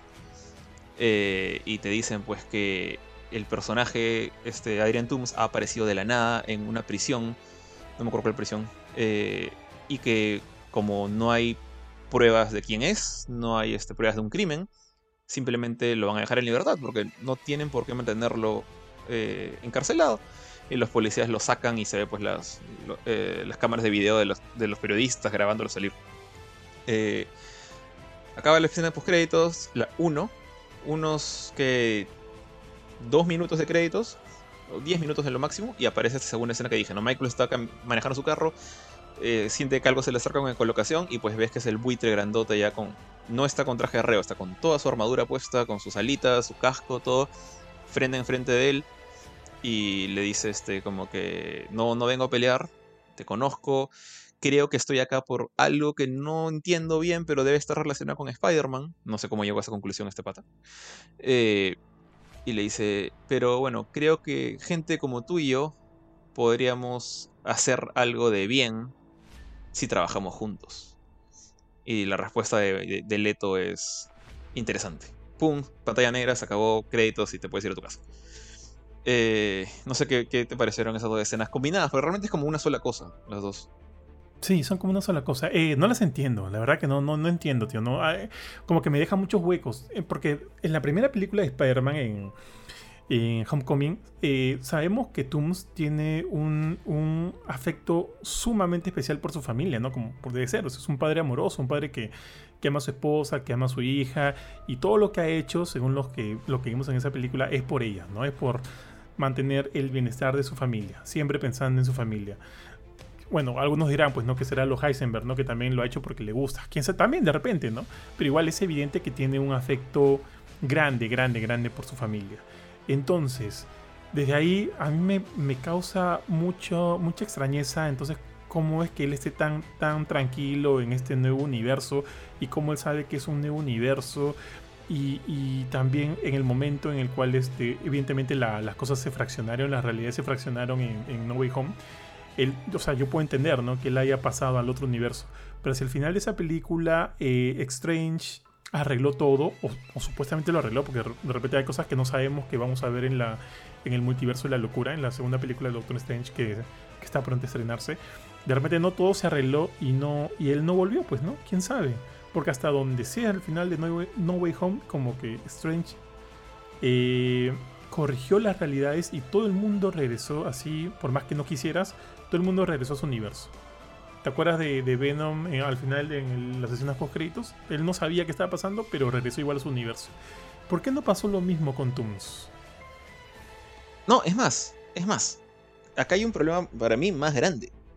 Y, y, es como que, bueno, me acuerdo cuando le dije esto a Phillips, él me dijo, o sea, es el multiverso, tú no lo entiendes. Y es como que, ok, o sea, no lo entiendo, pero es porque Sony se está zurrando en las pocas reglas que puso Marvel al inicio. O sea, no, estoy, no estoy diciendo nada en contra del multiverso. Eh, pero el evento o el cataclismo, como quieras llamarle, ocurrido al final de No Way Home, funciona como tú lo dices. O sea, los diferentes seres que conocían a Peter Parker fueron traídos hacia el Peter Parker que en particular hizo el hechizo o estuvo involucrado en el hechizo, que es Tom Holland, y fueron hacia él, incluyendo otros Peter Parkers, ¿no? Ahora, eh, Michael Keaton, Adrian Toomes, o sea, el buitre, él sabía también de la identidad de Peter, pero ya estaba ahí. O sea, es como la tía May, como MJ, como Ned. O sea, él, sabía del tema y estaba ahí encerradito en su, en su jaula. No tenía dónde ir, no tenía por qué ser teletransportado. ¿Cuál es la excusa de que sea teletransportado a otro mundo? O sea, ahora, Venom, Venom también es un tema un poco discutible porque él no conoce, al menos Tom Hardy, o sea, Eddie Brock, no conoce a Peter Parker hasta donde sabemos lo que te metan de manera retroactiva, ¿no? Que él era amigo de su infancia, como, como hicieron en Ultimate, ¿no? Que Eddie Brock conocía a Peter desde niños y eran patas. Por ahí podrían meter algún floro. Pero incluso Venom respetaba esa idea. Él fue traído de otro lado hacia el universo Marvel y luego regresó. El buitre está yendo en contra. El buitre está saliendo de su universo natal hacia otro lado. ¿Por qué? No, no entiendo. El, hechizo no causaba eso. O sea, de hecho, al final, como tú dices, todos regresaron a sus mundos. En todo caso, si hubo como que una falla en el hechizo y Tum se fue en reversa, ¿por qué no regresó en reversa también? Entonces, este. O sea, todos hicieron viaje de ida y vuelta. Todos. ¿Por qué este pata solo hizo una ida? O sea, hay, demasiadas cosas que no tienen sentido. Y siento que la única solución, la única respuesta es las ganas o la necesidad que tiene Sony de crear estos seis siniestros, ¿no? En su, en su propio universo. Sí, tal cual. Y sabes que también es otra cosa que da pena considerando que desde ya el UCM este, carece de villanos chéveres, cuando hicimos el ranking, tío, de los mejores villanos del UCM, eh, estaba entre los primeros, porque es paja, es, chévere. Era, era, a mí me gustó mucho su personaje. Y considerar que ya lo han sacado, lo han espectorado del UCM, porque evidentemente, o sea, podría decirse que pertenece a Sony, para, para, para adaptarse al, al universo de Sony, también como que es un bajón, ¿no? Para mí es un bajón. Porque uno, para mí, como ya dijimos hace un ratito, crea cierta, este, ciertos gaps, ciertas cosas que no tienen sentido y que para mí ya lograron, entre comillas, no todo el sentido que puede haber en este tema de multiversos y superhéroes. Igual, con eso para mí ya lo malograron todo. Porque hay, hay varias cosas que puedo comerme, ¿ya? Hay, varias cosas que ya puedo creer y decir, ya puede ser, puede ser. Pero acá están yendo en contra de sus reglas por este por darle prioridad, pues para, por, darle prioridad al, universo de Sony. Y, están tratando como que de hacer que encaje de alguna manera y siento que no encaja nada. Es como, como que todo, lo, todo el, el, castillo que construyó Kevin Feige con cuidado durante todos estos años, Sony lo haya, este, haya dicho, haya dicho, fuck it, quiero a mi Widre, quiero a mi esto, quiero a, mi, a mis seis siniestros y lo voy a hacer como tenga que hacerlo. Y siento que no lo han hecho bien. O sea, por lo menos el ingreso de, de Wiltshire, de, de Tooms al universo de, de, Venom no me ha gustado. No me ha gustado para nada. Y como dije hace un ratito, siento que hace que, que ahora el UCM se quede incluso con menos villanos chéveres. Porque luego del quién está. Ahorita quién está. Eh, los de Eternals, no pasa nada, tío. Los. ¿Qué otros villanos hay ahorita? Este. Villanos los Eternals, el, el grandote nomás. Sí, pues no pasa nada, no pasa nada. ¿Quién más está ahorita? El próximo gran villano, el próximo Thanos, este. Ah, ¿Cómo se llama este brother? El de Loki. Ah, Kang. Bueno, Kang sí, sí. Y todavía no lo hemos desarrollado nada, pero sí. Claro. Puede ser chévere, pero hasta ahorita no sabemos nada, pues más allá de lo que vimos en, en Loki. Así que todavía no cuenta. Y luego de él ya no hay más villanos. O sea, chéveres, chéveres, chéveres, ya no hay más villanos. El general Ross acá, o sea, el personaje, el actor, acaba de fallecer, lamentablemente, sí. sí. Y él a mí me pareció un personaje paja. Entonces, este. ¿Qué tenemos, tío? No tengo nada. Dime. Mm, no, pues, o sea, estoy asumiendo que Kingpin está vivo, ¿ya? porque él también en los cómics sobrevivió al, al balazo que recibió al final de Hawkeye, ¿no? Entonces ya tenemos uno, pero él es un villano bien terrenal. O sea, no tiene. O sea, como el Wither, ¿no? Pero no sé si, si es lo que buscas. Pero aparte de él. Sí, pues la verdad es que la, manía esta de matar a todo lo que se le cruza a los héroes no les está jugando a favor. o sea, e, entiendo matar a Thanos, no, no había de otra, pero. Dale, dale. Ojo que también va a ser un Kingpin eh, moldeado ahora, ¿no? Moldeado a los estándares de lo que debería, de lo que asumo que va a ser el, de lo que es el, UCM, el MCU ahorita. O sea, no es el mismo Kingpin que hemos visto en la serie de Netflix Marvel. Entonces ahí también asumo que lo van a nerfear de alguna manera, lo van a hacer de repente hasta más gracioso. Y, o sea, esa imagen de, de Kingpin que vimos en la primera temporada de Daredevil, de siento que no va a ser la misma. Entonces, de repente ya no va a ser tan chévere, ¿ah? Es verdad. O sea, no lo hemos visto actuar bajo la, tutela del ratón. Entonces, sí, pues de hecho Tooms era uno de los mejores que teníamos. Eh, es que también me da pena el, detalle de que siento que. O sea, estaban armando las cosas de una manera más ordenada. O sea, tenían a, Adrián Tooms. Eh, si Misterio no se moría, bueno, tenían a alguien más ahí. Tenían al escorpión ahí nomás ya en, el hornito. O sea, todavía está crudo, pero Nacho ya estaba a punto de ponerse la cola en la espalda. Eh, y ahora, sabe, o sea, bueno, Sony agarra y dice, bueno, no, o sea, tenemos este Venomverse que ya me dieron el permiso de integrarlo entre comillas con, con el MCU a través de No Way Home. Así que vamos a jalar a toda la mancha. Y también vamos a meter a Craven con, con Quicksilver parte 2. Eh, y, y bueno, están... Y esta es solamente mi, mi teoría, mi forma de ver las cosas o mi, cinismo, qué sé yo siento que Sony se ha crecido bastante gracias al trabajo con Marvel con, en Homecoming, Far From Home y No Way Home. Han ganado un montón de plata. De repente también en parte por el éxito que tuvo Into the Spider-Verse. totalmente merecido el éxito de esa película. Pero siento que ahorita está de lo que salió de Amazing Spider-Man 2, que se sentían hecho... Eh, se sentían mal, haber perdido plata, estaban desesperados, estaban en una situación que una de sus franquicias más, eh, digamos, más exitosas supuestamente como Spider-Man, o más plata debería darle, estaba fallando. Y bueno, viene Kevin Feige a decirle, yo les puedo ayudar, y, les ha salvado el pellejo, y ahora ya están como que en una situación que dicen, bueno, ya nos ayudaste, ya tenemos plata, nos fue bien con esta película animada, nos ha ido bastante bien con lo de Holland, a pesar que ustedes han estado metidos, y para nuestra mala suerte, o sea, digo tú y yo y otra gente que no le gusta esto, Venom ha conseguido buena plata. Eh, y creo que Morbius también. Entonces, este, deben estar como diciendo, bueno, ya no, ya no los necesitamos. Ya no tenemos por qué seguir compartiendo las ganancias con Marvel, no tenemos por qué seguir este, bajo la supervisión de, este Kevin Feige. Entonces, vamos, vamos rescatando nuestras cosas, vamos, agarrando nuestros juguetes y nos vamos a nuestra casa. Y mi, teoría, por ejemplo, ahí ya, para también hablar un poquito de la escena post-créditos, es... Eh, el buitre y Morbius y Venom están en otro universo, no están en el MCU. Y Buitre menciona que hay un, que seguramente este problema que lo teletransportó eh, tiene que ver con un Spider-Man. Con, Spider-Man. Ya, no dice Peter, ¿no? Pues ya no, ya no sabe que es Peter. Eh, tiene que ver con Spider-Man. Y cuando han entrevistado al director de Morbius y le preguntan si hay un Spider-Man en su mundo, porque ¿te acuerdas de este tema del póster que hubo en el trailer y al final lo quitaron de la película?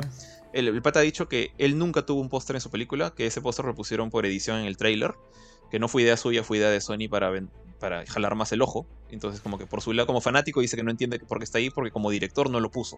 Así que para él nunca hubo ese póster. Pero sí hay un Spider-Man en ese mundo. Y no han dicho quién es. Obviamente eso ha traído un montón de, sospechos. Hay gente que quiere que sea Tobey Maguire, gente que quiere que sea Andrew Garfield. Te voy a decir mi teoría acá de, una vez, y es la que le, dije a, Philip eh, saliendo del. Ya, ya también, ¿no? Saliendo de la, de la función. Yo creo que el plan acá es van a, meter a Miles. Eh, ¿Por qué? O sea, Miles ahorita es un personaje que les ha funcionado bien con Into the Spider-Verse. Es un personaje más o menos de moda, es un personaje que, que digamos, genera, o sea, está a favor de todo el tema de la inclusión. Y tienen un, un mundo donde dicen que hay un Spider-Man, pero no se sabe quién es. Eh, ¿Por qué Michi meter otra vez a Peter cuando ya tienen a Holland? Y, Holland está en este tema de que es de Sony, pero solo ha salido en películas con Marvel. Conoce, él en su cabeza todavía se acuerda de, Iron Man y de toda la mancha del universo Marvel. Entonces tiene demasiado baggage, tiene demasiada mochila relacionada con el MCU. Entonces yo creo que le van a dar de baja a Holland de alguna forma. Si es que traen a un Peter como una especie de mentor de Miles, va a ser pues a uno de los viejos, a, Andrew o a Toby. No creo que se inventen uno nuevo. Y van a aprovecharse de todo el fanfare que viene con esos dos Spider-Mans. Pero no para ponerlo como protagonista, sino como el, el viejo de Into the Spider-Verse. Entonces va a guiar a un, un Spider-Man Miles que ya debe tener por lo menos un añito trabajando como Spider-Man. Y esa va a ser la sorpresa. O sea, cuando, cuando Tooms y Morbius encuentran a su Spider-Man, y Venom de repente también, va a ser Miles.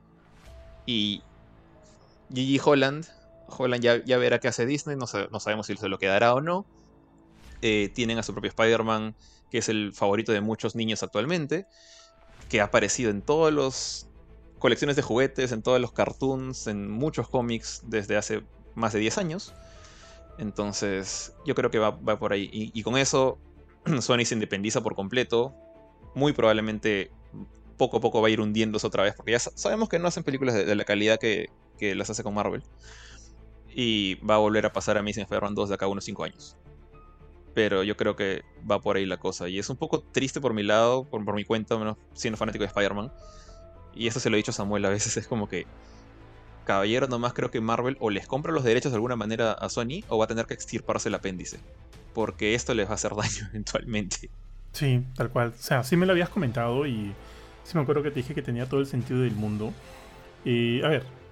Eh, ya, mira, frío ya. Tobey Maguire, Maguire ya está viejo. Él ya dudo mucho que pueda seguir saltando, recorriendo así, ¿no?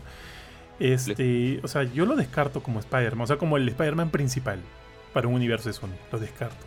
Andrew Garfield podría ser, ¿ya? Podría ser, pero también siento que Garfield, eh, como que sus intereses están más en otros lados, ¿no? Está haciendo esta película de Netflix.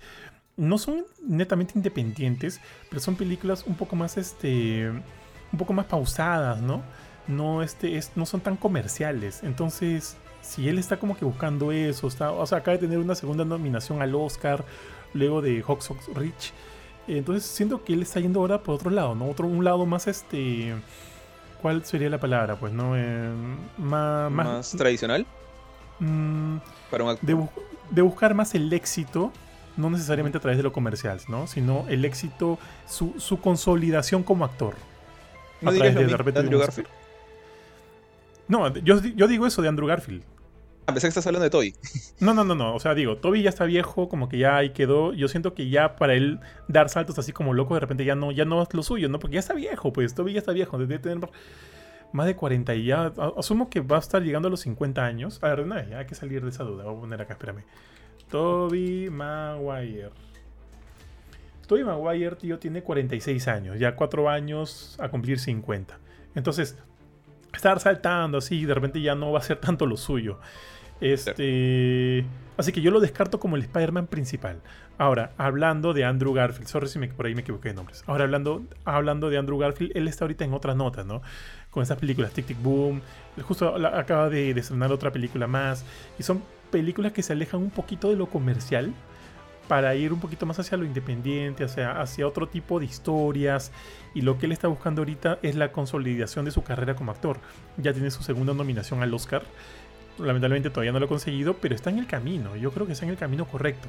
Y si sigue, y si sigue en ese camino, eventualmente va a lograr esa consolidación que tontamente, tontamente la perdió el baboso de Will Smith, tío, con ese, con ese cachetadón. Entonces, digamos que Andrew Garfield está, siento que está más por ese lado. Entonces, si él quisiera volver a ser Spider-Man, yo creo que probablemente, porque él en un momento ha dicho, ¿no? Que le gustaría, porque finalmente es, es fan del, del personaje, le gusta el personaje y Probablemente si puede lo haría, pero yo siento que ahorita él está en otra nota. En otra nota. Entonces okay. eso sí deja, deja un espacio, ¿no? Deja un espacio para otro Spider-Man más, para alguien más.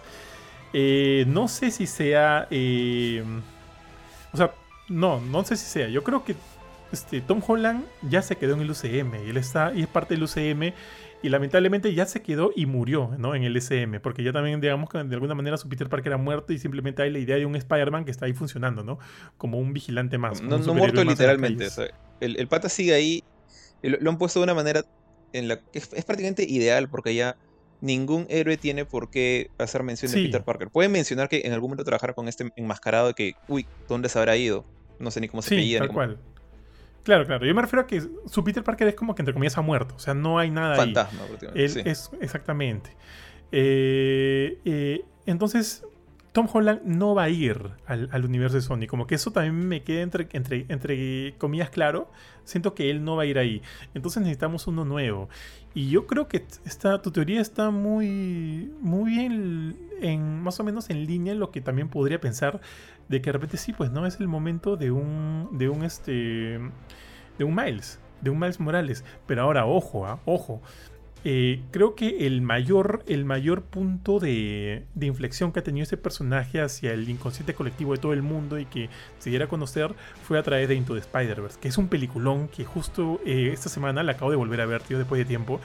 Y qué bestia, qué buena película. Es una muy buena película. Entonces ahí tiene cierto, eh, cierto trampolín, ¿no? Para llegar al live action.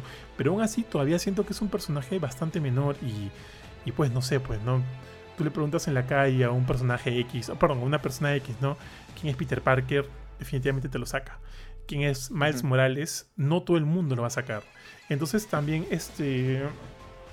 Sony va a tener que ver, ¿no? O sea, tú has dicho, y lo has dicho muy bien, han sido casi más de 10 años del personaje en los cómics, ya también incluso ha tenido un papel mucho más importante en los videojuegos, con protagonizando la segunda película, perdón, el segundo videojuego de, de Spider-Man, de Insomniac, este, la película esta, em, Into the Spider-Verse, que es para mí, para mí, eh, la mejor película de Spider-Man, ya sea live action o animada.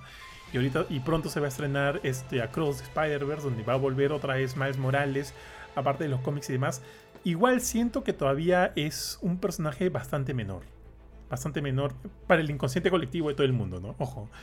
Entonces habrá que ver, pues, ¿no? Cómo Sony hace que el personaje siga, eh, siga eh, cogiendo cuerpo y, adentrándose mucho más a la cultura popular. No a la de los lectores de cómics que evidentemente lo conocen, ¿no? O los frikis como nosotros que sabemos quién es.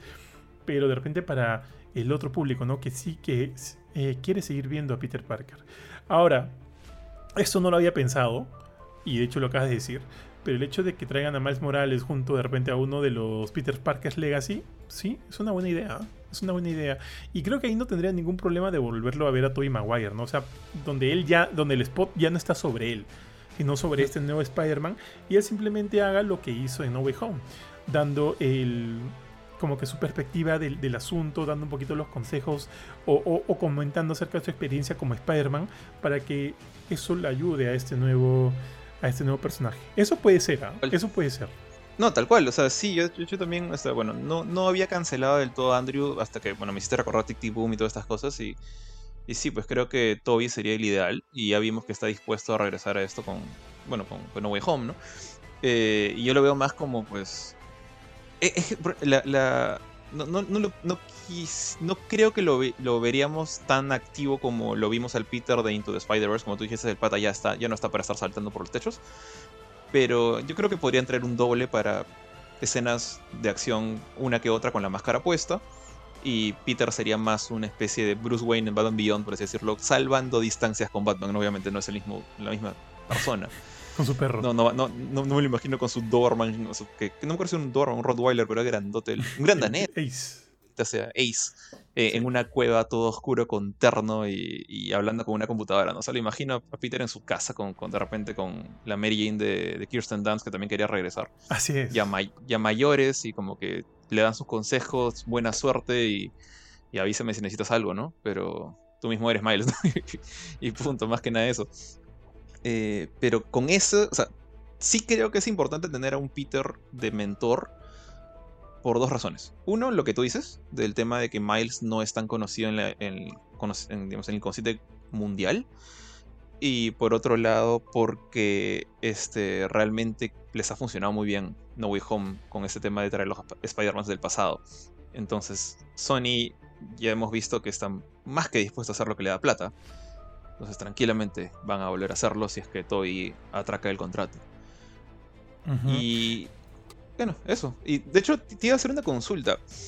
Ahora que lo pienso así, o sea, hay una cosa bien rara acá. O sea, nunca, ni, siquiera en DC, en las películas live action me refiero, no hemos visto este, e, este tipo de, approach, de, acercamiento a una franquicia de, superhéroes. O sea, eh, Sony está armando a los villanos primero. está inconscientemente, creo yo, o conscientemente, no lo sé. Está haciéndonos como público empatizar con los malos. En cierta medida, no, sé qué tanto puedes empatizar con Morbius, pero por lo menos se nota que con Tom Hardy quieren que te caiga bien como payaso, pero quieren que te caiga bien. Eh, Tooms, bueno, Tooms sí era bien. Ahora vamos a tener a Craven eh, como el protagonista de su historia. Entonces, cuando, cuando estos patas se junten, no sé si van a ser seis o van a ser menos, se llegan a juntar de todas maneras y enfrenten a Miles, si es que es Miles. O sea, Spider-Man va a tener que ganarles. ¿Por qué empatizarías con el héroe que es el pata que acabas de ver llegar de la nada? Cuando has visto crecer a los villanos. ¿No es un poco raro o contradictorio? Totalmente, totalmente. Y, me acuerdo que también lo había, eh, lo había pensado en un momento y lo habíamos hablado con Mila. Este. Mm, sí, pues, sí, pues, o sea, es que en la historia cada uno de estos personajes siempre han estado supeditados a Spider-Man. Siempre son, digamos, como que parte de la historia de Spider-Man, no es al revés. Obviamente eso no, no, te quiere decir que, que, sean que no sean personajes chéveres y que puedan sostenerse por sí mismos. De repente sí, quién sabe, ¿no? Por ejemplo, yo podría pensar en una película del Doctor Octopus. No, no, igual le faltaría su Spider-Man, tío. Le faltaría su Spider-Man. Ojo que el, Doctor Octopus para mí es uno de los personajes más, de los villanos más chéveres de Spider-Man junto con el Green Goblin. Pero la, mejor versión de ellos es ser villanos. No es como héroe. o sea, sé que Doc, Doc Ock ha sido medio antihéroe de vez en cuando. Pero su, mejor, su mejor etapa heroica ha sido como el Superior Spider-Man. ya, con eso te lo dejo todo. tal cual, tal cual, tal cual, tío, tal cual. Entonces sí me genera esa duda de la cual mencionas. Porque este, o sea, o cuando aparezca este Spider-Man del universo de Sony, va a tener que enfrentarse a un villano X nuevo, ¿no? O sea, no va a tener que, no, no va a tener que ser ni al Craven, ni al. ni al. ni al. ni a ninguno de los otros que ya conocemos. Porque dices que necesita una presentación él primero. Sí, sí. O sea, necesitamos empatizar con este Spider-Man. Necesitamos que nos caiga bien. No puede ser que aparezca eh, en una misma película con, otro, con estos otros. Por ejemplo, con Venom. Venom, ya sean buenas o malas sus películas, o sea, o sea, ya lo conoces, pues, ¿no? Ya hasta puedes decir, ya, pues, o sea, ya que chuya, Venom, Venom me empata, pues, ya, porque ya lo he visto ya, ya que chuya, es un brother, Venom es un brother, ¿no? Entonces, verlo mechando a él contra este nuevo Spider-Man es como que tú dices, pucha, pucha, o sea, es, va a ser imposible que, que rutees por este nuevo Spider-Man. O sea, va a ser complicado que rutees solo por este nuevo Spider-Man. Entonces eso va a ser raro, tío. Va a ser bien raro. Es tal cual tú lo dices, ¿ah? Tal cual tú lo dices. Va a ser raro. Yo creo que si van a presentar este nuevo Spider-Man, primero tiene que ser una película en solitario con un villano extra, tío. Con un villano nuevo. Para poderle darle el, foco que necesita ese nuevo, este, este nuevo, ese nuevo Spider-Man. Ya sea Miles Morales o, o Peter B. Parker. No sé quién sea. O sea, necesita su película. Necesita de todas maneras su película. Porque si no, no, no hay el click. ¿Dónde está el click? Eh, mira, si Sony está haciendo sus seis siniestros, oh, güey, tenemos al buitre. Tenemos a. Asumo que Venom, no sé si va a ser parte de esos seis siniestros o va a ser Team Spider-Man, no sabemos. Pero bueno, ya. Pongámoslo como siniestro, ¿ya? Tenemos a Buitre, tenemos a Venom, tenemos a Craven the Hunter que también va, va a lanzar su película, tenemos a Morbius, eh, nos faltan dos. ¿Qué otros dos son usualmente conocidos ahí? Eh, bueno, ya, mencionaste los tres, pero Misterio está bien muertito. Y si te das cuenta, no han utilizado, salvo el Duende Verde con Amazing Spider-Man 2, ningún villano ha sido usado dos veces. Y, incluso ahí, o sea, bueno, utilizan dos veces a Harry, ¿no? Dos, dos diferentes Harrys. Eh, ya gastaron al Duende Verde, ya gastaron al Doctor Octopus, acaban de regresar en No Way Home. La gente todavía se acuerda de los anteriores. salvo que regrese Molina, regrese Dafoe, difícil que sean ellos. O sea, mira, mira, si es el universo de Peter Parker y Peter Parker es este, este Spider-Man viejo que va a ayudar a Miles, podría ser un Green Goblin, me parecería increíble porque Willem Dafoe es chévere, pero ya cerraron su arco, pues, ¿no? El buen ya, ya se sanó, entre comillas. Es un bueno, supuestamente, están ahí, o sea tendrías que... y Harry está muerto, donde sabemos.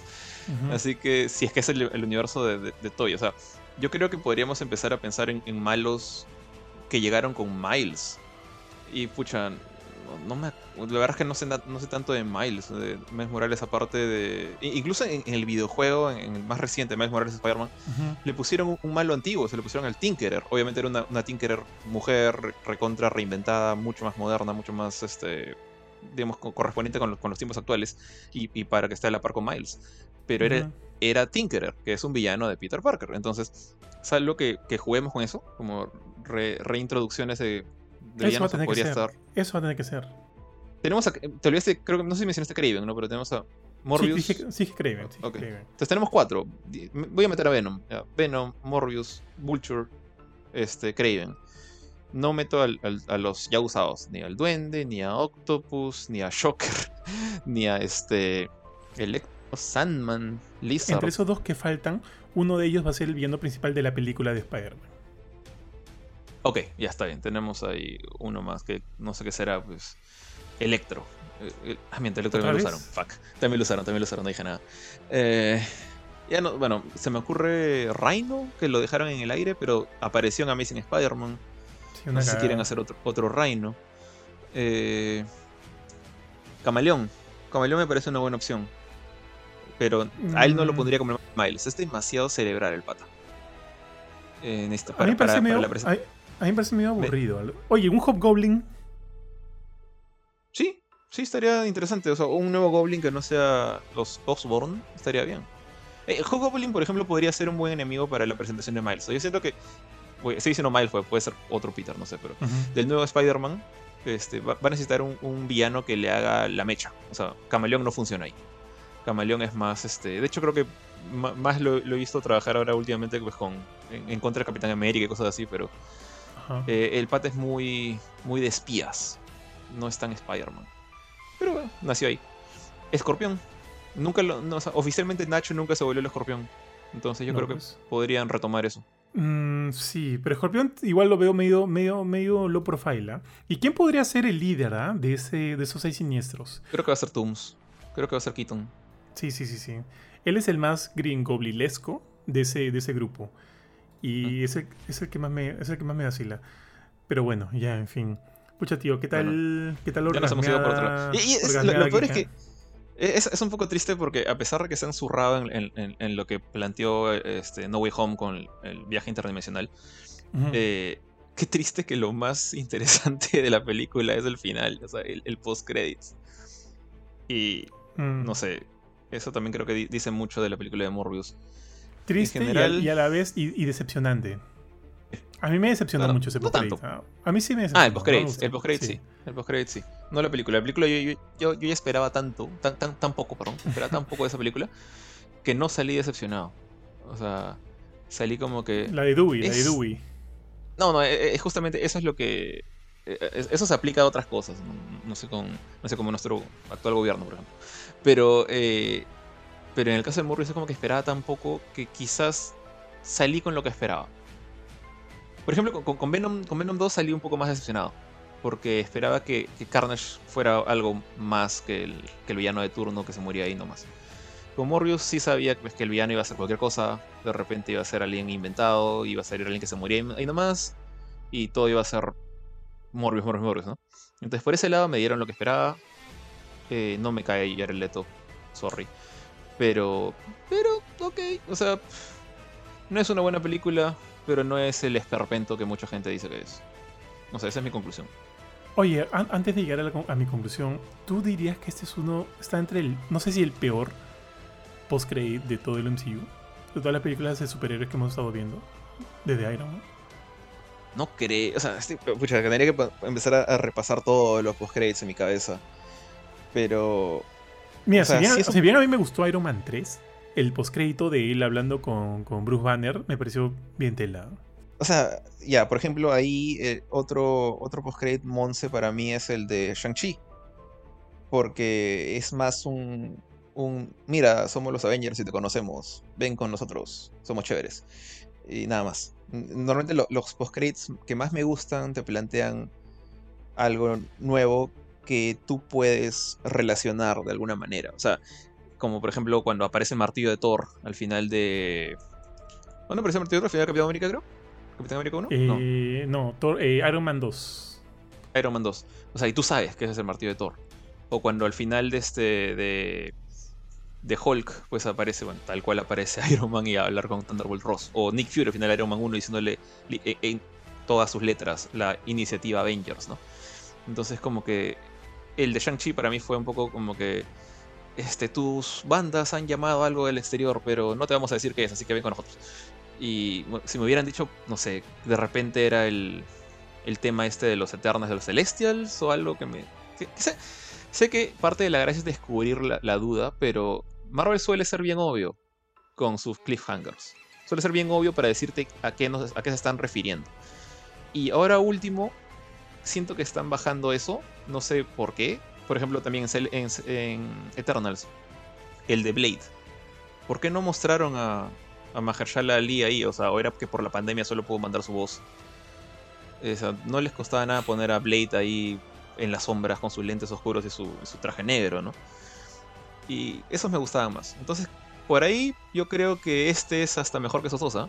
Que por más que me dé un poquito de, pena que se hayan zurrado en las reglas, siento que te deja un poquito más las ganas de saber más que esos dos cliffhangers. El de eh. Blade y el de.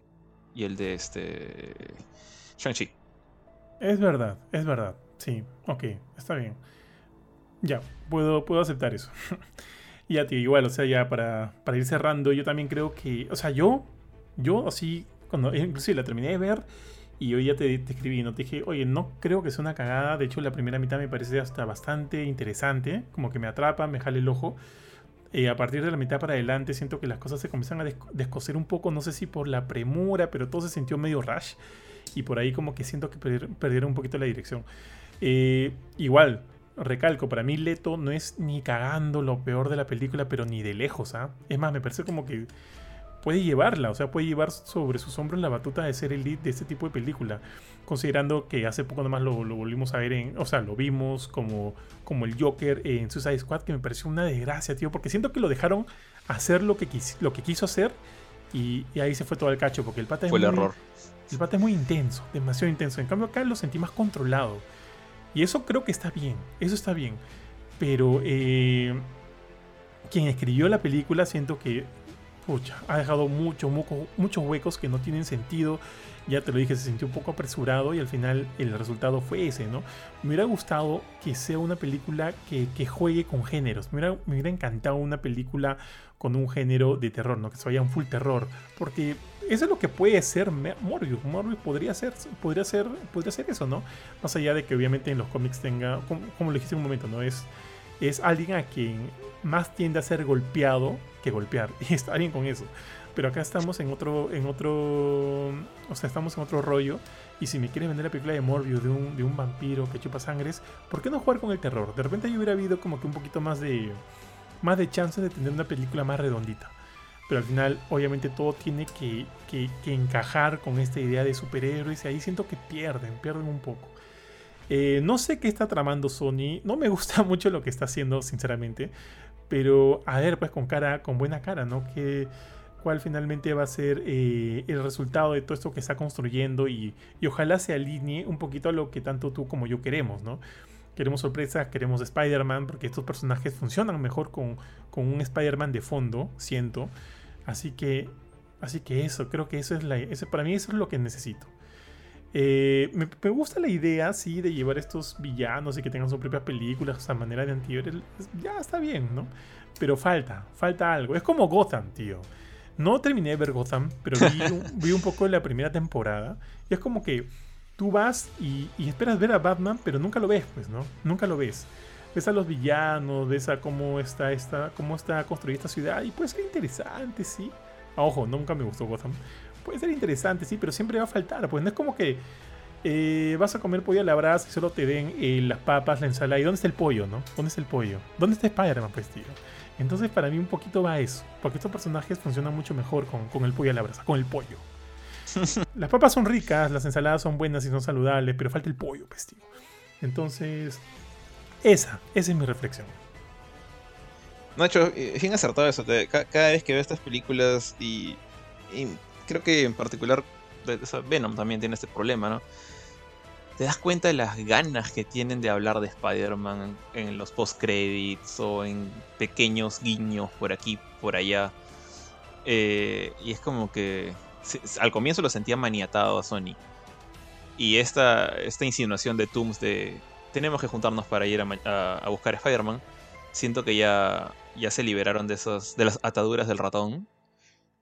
Y por más que eso normalmente a uno, uno pensaría, ah, qué chévere, van a ser más creativos, pero no, yo creo que Sony es bien descuidado. Y, y eso me preocupa un poco para el futuro de Spider-Man. Ahora, quién sabe qué va a pasar. De repente y la chuntan o hacen algo, no sé, hacen el, equivalente de Into Spider-Man, que fue muy buena película, pero en live action, que creo que sería, pues, no tengo idea cómo haría tal cosa. Eh, pero no creo. O sea, la verdad es que mi, mi yo más pesimista, más realista, me hace pensar en que estamos ante los primeros pasos del fin del hombre araña en, lo que es live action ahorita. O sea, una, una, nueva caída, así como lo fue la saga Amazing Spider-Man. Ah, por, más que, por más que la gente adore a Andrew ahora. Sorry, pero o sea, te comparas. Y, y, yo he dicho, ¿no? Que no soy muy fan de Toby.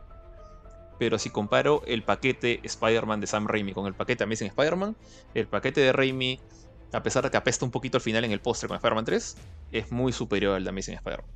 Y yo siento que podemos estar justamente dejando esta trilogía de Holland para entrar en, un nuevo paquetito de calidad eh, sospechosamente mediana para abajo.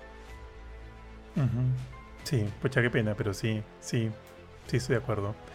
Oye, ahora una última cosa antes de cerrar, tío, rapidito. Justo ahorita, me acuerdo que lo quería mencionar, pero se me olvidó. Y ahorita que acabas de decir, eh, no soy muy fan de Toby Maguire. O sea, se vino a mí. Eh, ya, imagínate, no pasa lo que estamos pensando. Aparece Miles Morales, aparece Tobey Maguire como su mentor y demás. A menos que esté ahí un Prowler, ¿no? Que le cause este. Esta. esta Sí, su tío, ¿no? El tío de Miles Morales. A menos que aparezca, que aparezca Prowler como su tío Aaron y, le, le, genere esta disyuntiva, ¿no? O sea, su momento, eh, eh, tío Ben, a menos que no aparezca eso, quien, quien probablemente muera sería Toy, pues. Ajá. Sí, podría funcionar también. A mí me daría mucha pena, me daría mucha pena. De repente tú estarías feliz, pero a mí me daría mucha pena, tío. no, creo que sí me daría pena, o sea, el, tipo, yo siento que en, gran parte, a menos conmigo, se ha congraciado mucho en, No Way Home conmigo. O sea, eh, me gustó verlo así como el, Spider-Man viejo, el, Spider-Man casi, casi... Eh, y, una, de las cosas que mucho me fastidiaba de Toby era que él traía consigo toda esa vibra del Spider-Man sesentero, o sea, el Spider-Man de los Amazing Friends, el Spider-Man que, recoge gatos del, parque y, luego te, te, dice que tomes tus vitaminas y tomes tu leche. ¿no? O sea, no, no, estoy esperando un Spider-Man super edgy, eso nunca ha habido. Pero yo, para mí, por más que vi ese Spider-Man cuando era muy chico, mi, idea de Spider-Man es más la del Ultimate Spider-Man Peter, no, no Miles. Y la de la serie de los 90, que es un Spider-Man un poquito más aterrizado, un poquito menos inocente, menos ingenuo. Y Toby traía pues toda la ingenuidad y, todo lo pavolorna que, que era el Spider-Man Stan Lee. Y de hecho, eh, sé que hay gente más vieja que yo que le gusta eso, como, como Fernando, por ejemplo, ¿no? Eh, entonces, este, ver a ese Spider-Man, al Spider-Man campi y, inocentón, que, incluso viene, ni siquiera entra en disfraz, no entra con su chompa, saluda así todo el horna y, Andrew hasta le dice como que vas a ir vestido de sacerdote o vas a, vas a ponerte tu traje. Eh, eh, y ahí tenía sus contrapartes, pues tenía sus contrapartes modernas. O sea, Andrew, que es lo más cercano a un Ultimate Spider-Man, y, Holland, que creo que es el más, más como que ¿cómo decirlo? Que, sirve para todos los, todos los gustos, el, más eh, bien balanceado, el más balanceado de todos. Es el MCU version, o sea, ya el MCU es su propia versión, o sea. Sí, es, verdad, pero o sea, sí, es, no es tan comic-like Holland, pero siento que es el que más te hace pensar que sí es un Spider-Man eh, que respeta esa, esa, vibra de, de joven emocionado por ser superhéroe con un mundo un poquito, no es oscuro el mundo de Disney, pero un poquito más realista, con, con gente que en verdad te puede matar y, héroes que se pueden morir. Entonces, ese, para mí Holland es el, más ideal de, los Peters en el sentido de balance entre, entre edginess de los 90s y inocencia de los 60s. Mientras que Toby y Andrew representan esos dos extremos. Entonces, al, verlos a los tres juntitos, como dije, acá, hay un, acá hay algo interesante, hay un intercambio interesante entre esos tres tipos que, que sí, han pasado por experiencias distintas, pero son, son diferentes tipos de Spider-Man. Y los veo complementarse chévere, muy similar a lo que, a lo que sentí en Into the Spider-Verse. pues. Entonces, por ahí como que dije, ah, chévere, o sea, le, le hizo chévere todo. Y siento que ahora cuando tiene estos contrapesos, ya Spider-Man no se siente como un sopedazo de Lorna, que era lo que sentía, ponte, en, en la trilogía de Raimi. Acá ese Spider-Man es Lorna porque tiene que ser el Lorna, en otras palabras. Y, y, ta- y también lo veo pues como el maestro viejo que pasó por una etapa más feliz y contenta y ahora tiene que ayudar a este chivolo que de repente va a estar en un mundo más oscuro como, no sé, Batman Beyond otra vez, por hacer la comparación. Tal cual, tío. Entonces yo no tengo nada más que agregar. Bueno, entonces, este, con eso, a pesar de que hemos hablado creo que más de media hora de, de Spider-Man, eh, este ha sido el, el la filme de Morbius, la nueva leyenda de Marvel que acaba de nacer a inicios de este, de este mes de marzo. Ese, póster me da como que ya cringe y, un poquito de lástima. Pero en fin, eh, no sabemos lo que le depara el futuro del, Spider-Verse de Sony. No sabemos cómo va a reaccionar Marvel y, y- y- y su Spider-Man ¿no? de Tom Holland frente a estos cambios.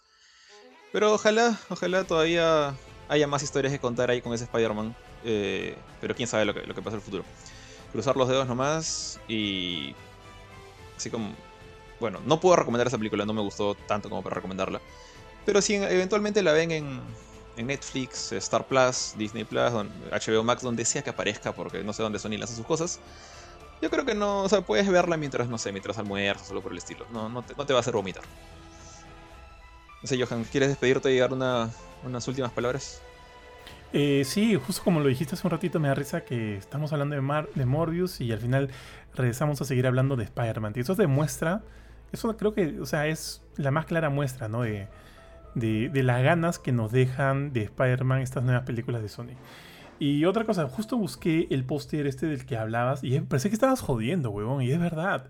A New Marvel? Legend Arrives, Morbius. Ah, sí, sí, sí. Es verdad. De hecho, En, en el cine en el que fui, no, no voy a decir cuál fue ya para no meterme en problemas, pero el, el cine al que fui, este, decía en el póster en español, una leyenda de Marvel ha llegado, una nueva, una nueva leyenda de Marvel inicia, algo así decía, pero decía la palabra grandota, leyenda de Marvel, las palabras. Entonces, no, no, no estoy jodiendo, es en serio.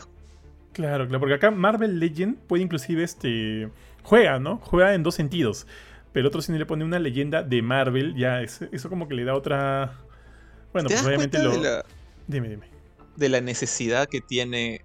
O sea, so- so- de repente Leto no se da cuenta, pero Sony sí es muy consciente de que Morbius no es el personaje más famoso del mundo. Y necesita jalar el ojo de la gente y que sepan que esto es de Marvel. O sea, y no les basta con poner el, el logo de Marvel, tienen que poner una leyenda de Marvel grandota ahí. o sea. entonces, tienen que jalar como sea el ojo de la gente para que sepan que esto tiene que ver con Marvel, que es Disney tiene todo este poder de fanaticada actualmente, ¿no? Oye, estoy viendo otro detalle en el póster y acá hay como que una especie de, de puerta de, y hay una A que parece la A de Avengers. ¿De qué es esa A? Ah, no me doy cuenta de eso. A ver, A ver. mira. Bueno, Morbius, póster que- menos que estoy viendo yo. De repente no es que veas otro distinto. Mira, ahí te lo pasé, está en tu Facebook. Hay una A, hay como que un domo atrás. A ver, no estoy muy seguro. ¿Sabes qué te pasó a una.? Es el. Es el póster. Bueno, ahorita, ahorita, sí- ahorita estoy abriendo mis mensajes. Eh, tan, tan, tan, todavía no me llega. Así Bueno, eh, es, es el póster en el cual se ve como, como ondas sonoras atrás de sí, Leto. sí, sí, sí. Ya, ok, estoy viendo el mismo ahorita en, en Google. ¿Dónde está la.? Justo Ah, arriba de la Ochuas, Tienes placa. razón. Está ¿Y ahí. esa? ¿De qué es esa? No sé. ¿Hay una A en la película o algo así? No. O sea, no es la A de Ah. Avengers, pero es una A. No, no dicen en Porque ningún el- momento. Ah, dicen que él, o sea, Morbius, trabaja en Horizon Labs, que es un laboratorio Sí, sí. que apareció recientemente en Spider-Man, ¿no? O sea, unos 5 años, qué sé yo. En la época de Superior Spider-Man, más o menos por ahí. Pero esto no tiene nada que ver. Y la puertita de abajo es una puerta como de. como una especie de cápsula científica, algo así, ¿no? No, Eh, no sé qué, te- no sé qué es. Me recontrajaló el ojo ese, esa, esa. O será como que también otro, otro elemento así medio subjetivo que pone ahí, que está poniendo este Sony, ¿no? Sorprendería. para- O sea, no es Avengers, Sí. pero es un- hicimos una. Sorry, o sea, se nos escapó la pero te jaló el ojo, ya chévere. Algo así, ¿no? No, no es Avengers. Y también me da risa como justo abajo del LED está el helicóptero. Pues. No tiene nada que ver, pero ahí han puesto el helicóptero. O sea, el helicóptero con el que llega a esta cueva, pues, ¿no? Sí, sí, Pero- donde van pero- con sus patas los- ¿Cuál es la importancia? Pero- ¿y cómo? Dime. Ah, iba a decir una cosa súper rara, pero ¿cómo es que Morbius... Oye, hay que suspend your disbelief, supongo, pero... Morbius contro- no controla murciélagos y al final, o sea, al final le lanza pues su, su Kamehameha Ah. de, de, de vampiros a, a, a Milo. Entonces me, me descuadró un poquito cómo, cómo sacó ese poder de la nada. Pero bueno, Un mago lo hizo, tío. Pero nada, eso es todo, creo, mi estimado Jorge. listo. Entonces, eh, bueno, sin más que agregar, esta ha sido la filme de Morbius. Ya nos vemos en una próxima ocasión, en un próximo a la filme con otra película, serie, animación, qué sé yo, o en nuestros típicos noticias y reviews. Y los streamings que, bueno, hace un tiempo que están ahí planeando ustedes uno. Estoy esperando ver hace tiempo. Pe- pero, pero nada, eh, muchas gracias por escucharnos y nos vemos. Chau. Chao, chao.